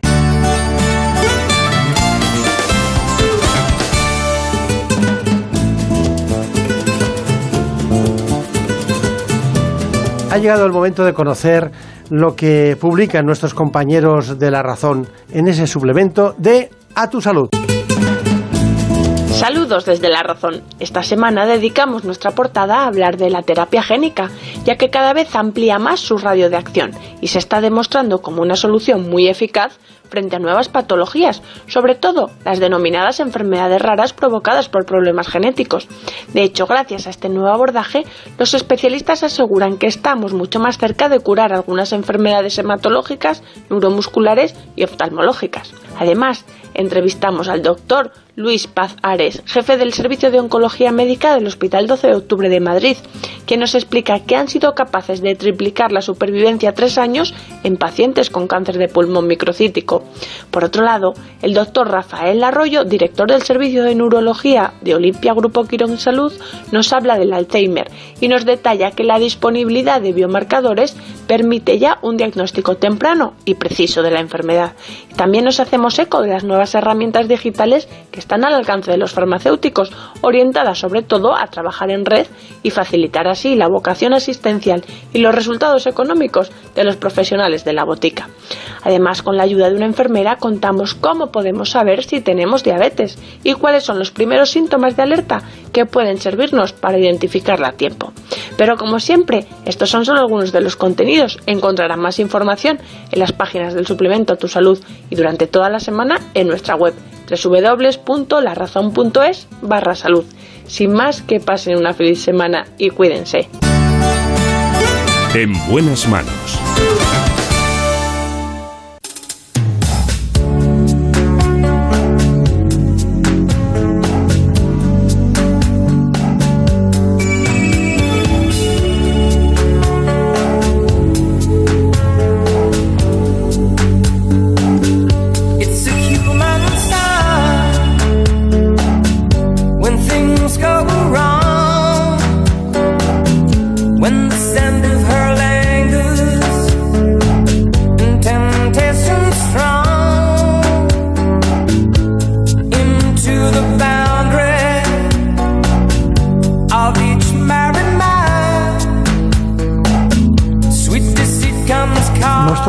Con la maravillosa música que nos ha puesto nuestro director técnico Jorge Zamorano en que ustedes conozcan la cardiología de la mujer más en profundidad.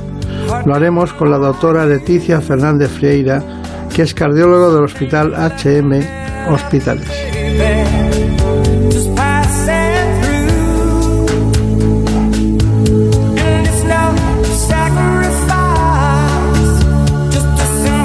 Así que vamos a conocer los distintos aspectos, pero antes conozcan este informe. En buenas manos. Según la Sociedad Española de Cardiología, la enfermedad cardiovascular es la primera causa de muerte en la mujer, en España y en Europa. Y es que ellas aún no han tomado conciencia respecto a su salud cardiovascular y por lo general no prestan suficiente atención a los factores de riesgo. Altos niveles de colesterol y triglicéridos, azúcar en sangre, tensión arterial, tabaquismo, sedentarismo, obesidad. A estos factores, en ocasiones, hay que sumarles la toma de anticonceptivos hormonales y los riesgos se multiplican. Además, anatómicamente, las arterias femeninas son más estrechas y se erosionan con más facilidad, favoreciendo la formación de coágulos y por tanto pudiendo provocar infartos, ictus, embolias pulmonares o trombosis venosas. Los expertos aseguran que una de cada nueve mujeres de entre 45 y 64 años padece una enfermedad cardiovascular en nuestro país. Y es que en la menopausia la caída de estrógenos acaba con su papel cardioprotector y el riesgo se iguala al de los hombres. En los últimos tiempos eh, los datos estadísticos nos llevan a que prácticamente las mujeres eh, tienen la primera causa de muerte por factores cardiovasculares y no como se pensaba en el cáncer de mama. Bueno, una gran amiga de este espacio, la doctora eh, Leticia Fernández Fiera, está con nosotros. ¿Qué tal? ¿Cómo va todo? Muy bien, muy bien. Bueno, enseguida hablamos, pero un itinerario muy brillante en todos los sentidos, ¿no? Bueno, muchas gracias, muchas gracias a vosotros. por Sí, cómo se le nota el acento asturiano. Hombre, El acento asturiano yo creo que incluso de Gijón, Sí, sí, siempre las raíces hay que llevarlas marcadas en la piel. desde luego. Bueno, eh, eh, Brenda Hermida, me gustaría conocer su currículum. Pues vamos con ello. Hoy nos acompaña la doctora Leticia Fernández Friera. Es cardióloga, dirige la unidad de imagen cardíaca de HM Hospitales y acaba de ser nombrada coordinadora de la unidad de cardiología de la mujer del Centro Integral de Enfermedades Cardiovasculares HM. Bienvenida. Muchas gracias. Bueno, pues eh, muchas gracias. Lo hemos hecho lo más simple posible, pero, pero sabemos que no se dejó uno de los puntos fundamentales en la, en la cardiología americana. ¿no? Estuvo en la Facultad de Medicina de Harvard, Boston, también en el Hospital Mount Sinai, ahí en, en uno de los centros más emblemáticos que tiene Nueva York, ¿no? y donde estaba y está eh, Valentí Fuster, que es uno de los que ha ayudado más a jóvenes eh, promesas españolas, como tanto usted o como el doctor Ibáñez, incluso, que, es, que también ha trabajado con él y que ahora eh, dirigen centros importantes en España. Bueno, eh, me gustaría saber, aparte de su itinerario por, por Massachusetts, usted ha practicado mucho la ecografía avanzada, ¿no? Sí, me he especializado en imagen cardiovascular avanzada, ecografía en todas sus modalidades, 2D, 3D, trasesofágico y en el TAC coronario y la resonancia cardíaca. Sea, que una buena visión de la aterosclerosis de la mujer desde el punto de vista clínico y de la imagen. Claro, claro, todo eso está muy bien. Bueno, pero los datos son muy sorprendentes, ¿no? Sí. El que después de uh, un infarto o mueran el 20% de, de las mujeres es un, es, es un dato terrible, ¿no? Y que haya subido a datos estadísticos del 50% este problema es, es, es brutal. ¿Qué pasa? ¿Que son unas inconscientes las mujeres o qué? No, yo creo que sobre todo tiene que ver el cambio de estilo de vida de la mujer y la falta de conocimiento de que el infarto o el ictus le puede ocurrir a una mujer. Tradicionalmente parecía que era siempre un tema de hombres, pero hoy en día eso no es así. Las mujeres mueren más por causa cardiovascular, como ha dicho, hasta un 50% frente al 3% del cáncer de mama. Eso no se sabe, no hay conocimiento. De ahí agradeceros de verdad sacar este problema porque tenemos que llegar a todo el mundo para que se cuiden, miren los factores de riesgo y se sientan vulnerables a que, aunque seas mujer, puedes tener un problema de corazón. Sí, siempre cuando se oyen cosas, cuando digo yo, las mujeres son más inconscientes, dirán que ha dicho que las mujeres son más inconscientes, pero no son conscientes, no son conscientes del problema que tienen encima. Llamémosle como queramos.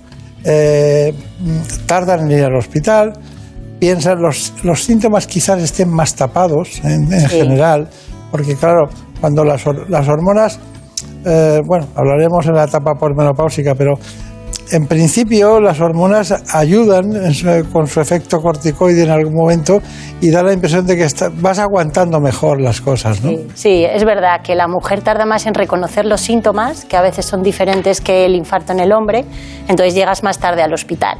Entonces también tienden a aguantar más, a ser superwoman y de decir, bueno, yo puedo con todo, no voy a delegar pues determinadas tareas que pueden ser más secundarias y voy a dejar en un segundo plano mi salud. Entonces llegas más tarde al hospital, el daño es mayor y además a veces no reciben los mismos tratamientos que los hombres, el reconocimiento es menor y entonces pues la mortalidad es mayor, ¿no? Eh, sí, el tema hormonal también, que dices, bueno, yo mis estrógenos me protegen toda la vida, pero eso no es así No. y hay que tener muy presente, pues por ejemplo, las mujeres fuman más que los hombres, la hipertensión arterial en las mujeres también, que es mucho más difícil que controlar que en los hombres. Esos factores de riesgo que son tanto en hombres como en mujeres. ¿Afecta más el estrés a las mujeres? Pues yo diría que parecido. Lo que pasa es que hay que saber gestionar el estrés y además el estrés depende cuántas vías de estrés tengas de entrada, ¿no? Si tú tienes muchos frentes de estrés, a lo mejor lo toleras peor que si tú tienes un único frente que pueda ser el trabajo. Y luego el estrés, el problema sobre todo que acarrea es que produce muchos factores de riesgo cardiovascular. O sea, el que está estresado al final acaba comiendo peor. Tiene efecto dominó sobre e- otros, ¿no? Eso, Claro. acaba haciendo menos ejercicio. Mm. Entonces, bueno, hoy voy a darme este capricho, no me voy a cuidar tanto de no tomar tanta sal. Llevas un estilo de vida peor, en fin, al final, ¿no? Con el estrés. Claro. Trabajamos con los ginecólogos, trabajamos con los neurólogos, trabajamos con los psicólogos. Entonces, eso hace que tengas una visión más global del problema cardiovascular de la mujer y puedas enfrentarte mejor a ello. ¿Y, por qué la posmenos, posmenopausia es, es un momento de más vul- vulnerabilidad? Pues quizá yo diría que los estrógenos bajan sus niveles, entonces no estamos protegidas por ese efecto hormonal. Entonces el colesterol se dispara, el malo, el LDL, se dispara la tensión arterial, se tiende a ganar peso, entonces se suman más factores de riesgo con cifras menos favorables y al final repercute más sobre el corazón. Y el factor, y el factor eh, digamos, de influencia cardíaca más frecuente, el factor de riesgo, ¿cuál es de todos? En la mujer la hipertensión arterial. ¿Ah, sí? Sí, sí, igual que el hombre. El 60% de mujeres mayores de 60 años tienen hipertensión arterial, o sea que una de cada dos. Y realmente el mayor enemigo yo creo que es que lo desconocen, porque llegan a la consulta, no, yo la tensión la tengo perfecta, se la mides eh, 18 o 10. Ah, pues a lo mejor no la va a tener tan perfecta, ¿no? Entonces... Pero que una pregunta, por ejemplo, si le llega una mujer, imagínese que no tiene todos los datos, pero que tiene 16 y medio, 17 eh, y 9 y medio eh, de tensión arterial, ¿qué hace usted? ¿Qué, qué- Primero hay que tomarla varias veces, la tensión. Sí, pero ya lo hemos hecho todo eso. ¿Qué Ah, antihipertensivo ma- mapa utilizaría? de tensión también para ver cuáles son sus niveles. Primero, estilo de vida. Hay que ir por escalones. No se puede poner un fármaco a la primera de cambio. Ahí solo dicen las guías recientes de prevención, ¿no? Que hay que ir por escalones. Y primero, estilo de vida, reducir el consumo de sal, fundamental. eh, tomarse periódicamente la tensión arterial, hacer ejercicio físico, perder peso y también muy importante los antecedentes familiares de hipertensión arterial que a veces no se pregunta, ¿no? ¿Su padre tenía tensión alta? Pues ahí también hay que incidir para ver la carga genética sobre la, la hipertensión arterial. Claro. ¿Y cuál sería el primer fármaco?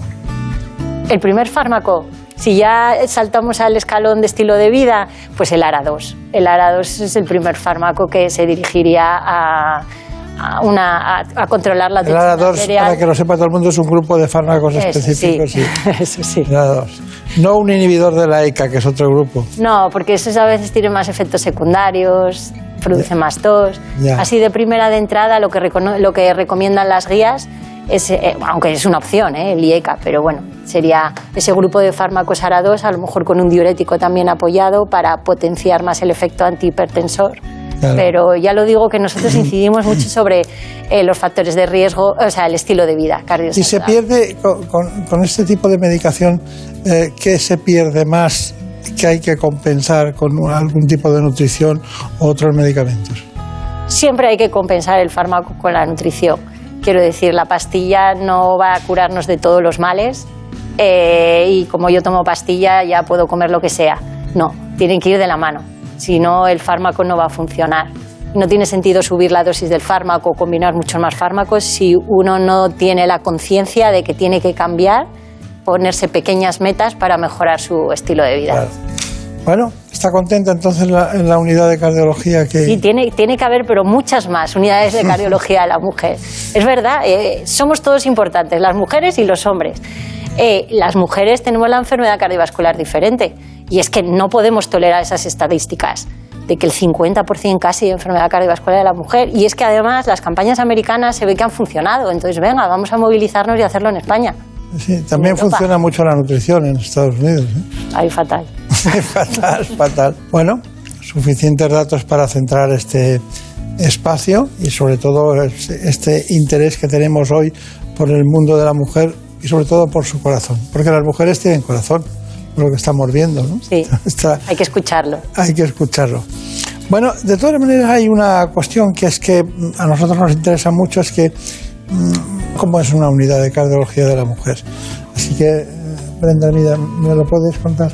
Sí, HM Hospitales cuenta ahora con una nueva unidad de cardiología de la mujer y la doctora Cristina de la Rosa, coordinadora de dicha unidad en HM Nuevo Belén, nos ha contado en qué consiste y qué pruebas se realizan allí. La unidad de cardiología en la mujer nace de la necesidad de enfocar la patología cardiovascular desde una perspectiva de género. Se sabe que hay diferencias significativas en la enfermedad cardiovascular en el hombre y en la mujer y desde esa perspectiva pues se hacen necesarias equipos que conozcan esta realidad y que sean conscientes de ella. En la mayoría de los casos nuestras pacientes proceden de compañeros eh, ginecólogos y obstetras de nuestro hospital. Podemos dividir las patologías que vemos en la unidad de la mujer en mujeres no gestantes y mujeres gestantes. Entre las mujeres no gestantes vemos sobre todo pacientes con alta carga de factores de riesgo cardiovascular y menopausia. Y entre las mujeres gestantes, eh, sobre todo mujeres que tienen eh, patología relacionada con la hipertensión en el embarazo, mujeres con palpitaciones, eh, diabetes gestacional. Hace unos días, por ejemplo, nos derivaron una paciente desde nuestro hospital, el equipo de ginecología, que necesitaba una valoración añadida desde el punto de vista de la cardiología a una hipertensión crónica gestacional y en la propia consulta vimos que era una preeclampsia severa que tenía datos de severidad y la paciente tuvo que ser derivada a urgencias. Lo primero que realizamos en el primer contacto con las pacientes es una historia clínica pormenorizada, buscando antecedentes personales y factores de riesgo. Y luego nos apoyamos en la realización de un electrocardiograma, que para nosotros es fundamental valorar la actividad eléctrica cardíaca, es una técnica sencilla e indolora, y el ecocardiograma, que es una técnica de imagen muy sencilla y también muy útil en cardiología que nos permite ver la anatomía del corazón y la funcionalidad, por ejemplo, de las válvulas. La enfermedad cardiovascular en la mujer es la primera causa de mortalidad en Europa y está relacionada con el 35% de las muertes en mujeres en el mundo. Bajo esta realidad, cada vez es más evidente que las mujeres necesitamos un seguimiento y una valoración cardiológica para valorar nuestro riesgo cardiovascular y hacer una detección precoz en su caso, en caso de que fuera necesario. Está muy bien, se la ve muy entusiasta a la, doctora. Pero dígame, eh, a mí me gustaría saber, ¿le ha parecido bien todo lo que hemos dicho? ¿Usted se va algún día a casa sin hacer una ecocardiografía a alguien? Eh, hoy, por ejemplo, que estoy aquí.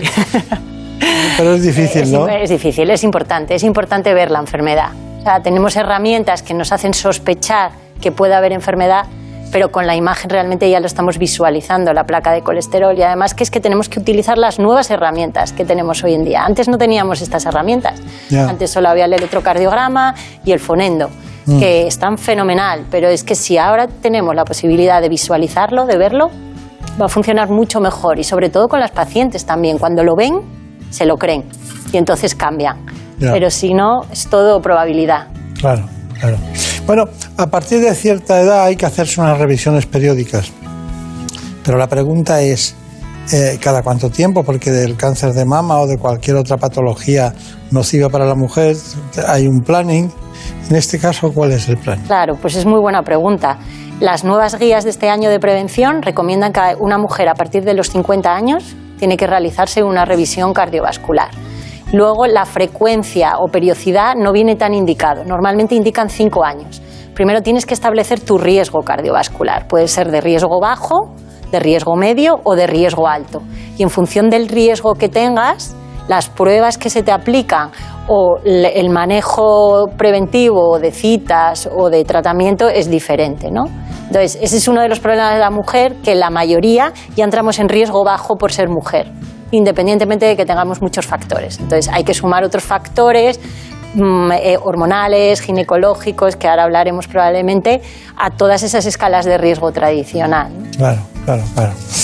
Bueno, eh, ¿por qué las mujeres no son conscientes del peligro de los problemas cardiovasculares? ¿Por qué?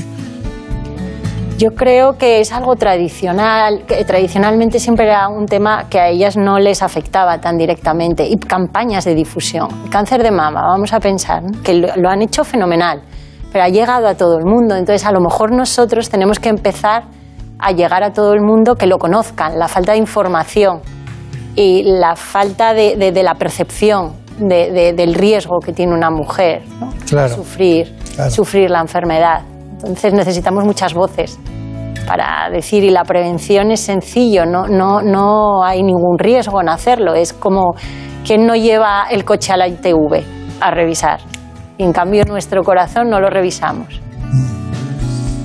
Pues yo ni una cosa ni otra, tengo que llevar el coche a la ITV, pero, pero bueno, de todas maneras, quien no pierde comba en esto es eh, Brenda Hermida, que nos tiene que contar la relación entre problemas o riesgos cardiovasculares y embarazo. Pues sí, aunque la mujer no haya presentado previamente factores de riesgo cardiovascular, algunos de ellos pueden desarrollarse durante el embarazo y mantenerse en el tiempo. Por ello, como vamos a ver, la unidad de cardiología está muy coordinada con la de ginecología. Actualmente las mujeres cada vez retrasamos más la edad a la que nos quedamos embarazadas y eso ya de por sí supone un factor de riesgo cardiovascular añadido. Además, por otro lado, se sabe que hasta un tercio de los embarazos tienen problemas, tienen patologías que suponen un daño vascular. Por ejemplo, eh, la hipertensión gestacional o la diabetes gestacional. Y se sabe además que este daño puede ser permanente, lo que supone un aumento del riesgo cardiovascular a largo plazo. A las mujeres embarazadas que vienen a la consulta del ginecólogo les tomamos siempre el peso y la tensión. Si tienen alteraciones de la tensión o tienen sobrepeso y además y o si tienen algún síntoma relacionado con el corazón, las mandamos al cardiólogo. Y es muy importante hacerlo. También aquellas mujeres con tensión previa o diabetes previa o que durante el embarazo tienen la tensión alta, también deben tener un control por el cardiólogo y después del embarazo también. Es muy importante hacer una coordinación ginecólogo-cardiólogo. Nosotros recomendamos en la mujer embarazada una dieta mediterránea, control de tensión, control de peso y actividad física moderada regular, siempre y cuando su ginecólogo no lo haya contraindicado. Bueno, eh, sigo, seguimos aquí con el, con el entusiasmo de la doctora Cristina de la Rosa, que en, su trabajo parece que encuentra una dimensión de realización personal importante. ¿no? Eh, aparte de todo esto, eh, este, el embarazo, ¿usted cree que el embarazo exige una, un protocolo diferente y especial? Porque claro, hay un primer trimestre, un segundo y un tercero. Y ahí los riesgos cardiovasculares serán más en el tercer trimestre, ¿no? Sí, cada trimestre tiene diferentes riesgos. Lo que más nos preocupa como cardiólogos son las cifras de tensión arterial por el riesgo de la preeclampsia, que eso sí que está más reconocido como factor de riesgo que perdura en el tiempo después del embarazo. todos estos factores se han reconocido bastante eh, recientemente en publicaciones y cada vez hay más investigación, ¿no? Pero sí que la tensión arterial durante el embarazo y sobre todo al el tercer trimestre es el que quizá más nos preocupa. También los niveles de azúcar nos preocupan mucho claro. Eh, porque pueden variar durante el periodo gestacional. No, de hecho varían, claro. Y sobre todo mm, debutan algunas, algunas prediabetes con, con, este tema, ¿no? Sí. Pero de los síntomas, antes de que nos cuente eh, la doctora Leticia Fernández Fiera los datos concretos, Vamos con los que nosotros hemos encontrado. Sí, para ello les lanzamos la siguiente pregunta. ¿Saben que el infarto puede cursar con síntomas diferentes en el caso de la mujer? Para saber un poco más sobre este tema, vamos a hacer un repaso de todos ellos.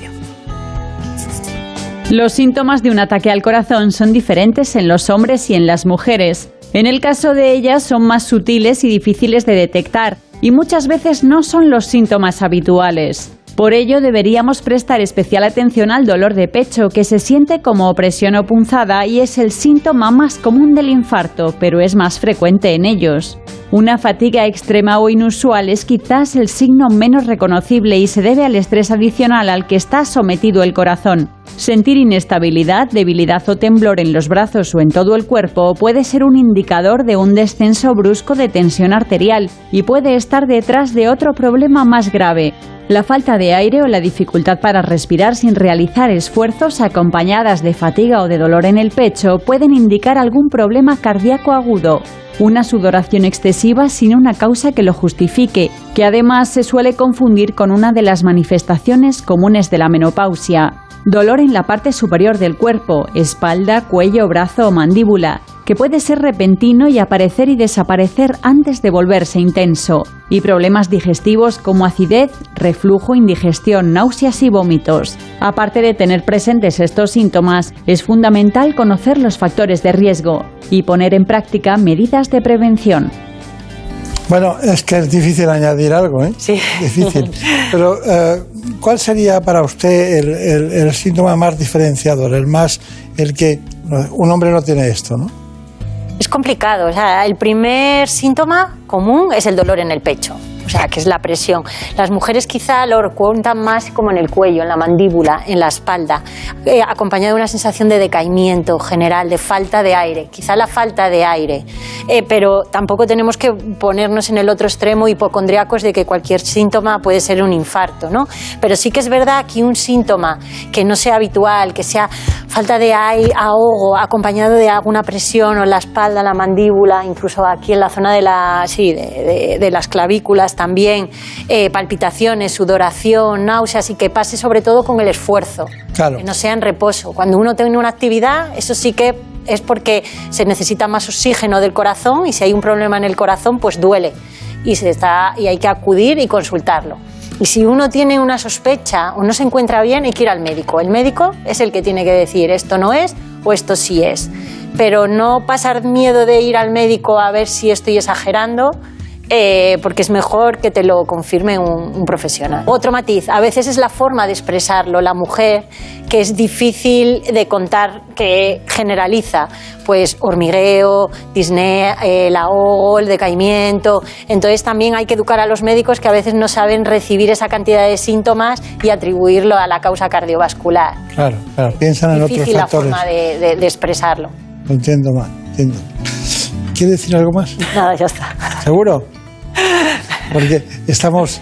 eh, doctora, hay una, una cuestión. este, es que ¿Nos podría dar unas conclusiones muy exhaustivas de- del tema este, que es fundamental? Cardiología de la mujer. Sí, pues Primera causa de muerte en Europa. Sí, eso, concienciar a la mujer y a todo el mundo que es un problema importante de la salud en la mujer. La prevención es la clave. Hay que ir a unidades específicas de la salud cardiovascular de la mujer y sobre todo si hay imagen porque se visualiza ya si hay enfermedad y se puede poner remedio con mayor eficacia.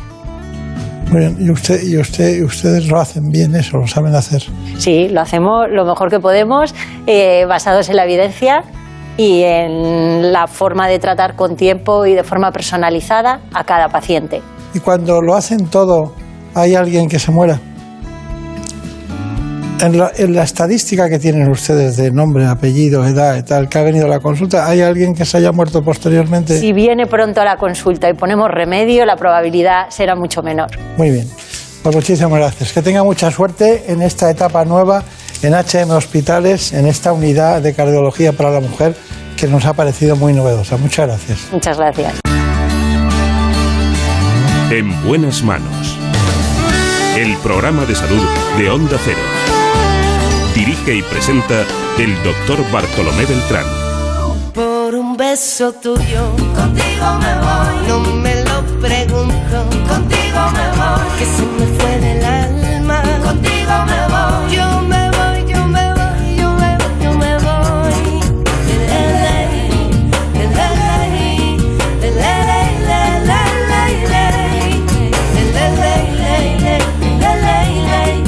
Con el deseo de que pasen un feliz fin de semana, me despido de ustedes en compañía de Marta López Llorente y de Jorge Zamorano y de todo el equipo, concretamente en este caso, del programa ¿Qué me pasa, doctor?, que ha aportado el contenido básico y fundamental del espacio. Así que sin más dilación, les espero a las 9 de la mañana para que conozcan en directo aquellos aspectos novedosos de la salud y de la sanidad. Hasta después. Les esperamos en la sexta. Con un beso tuyo vi llegar el día por la osadía cayó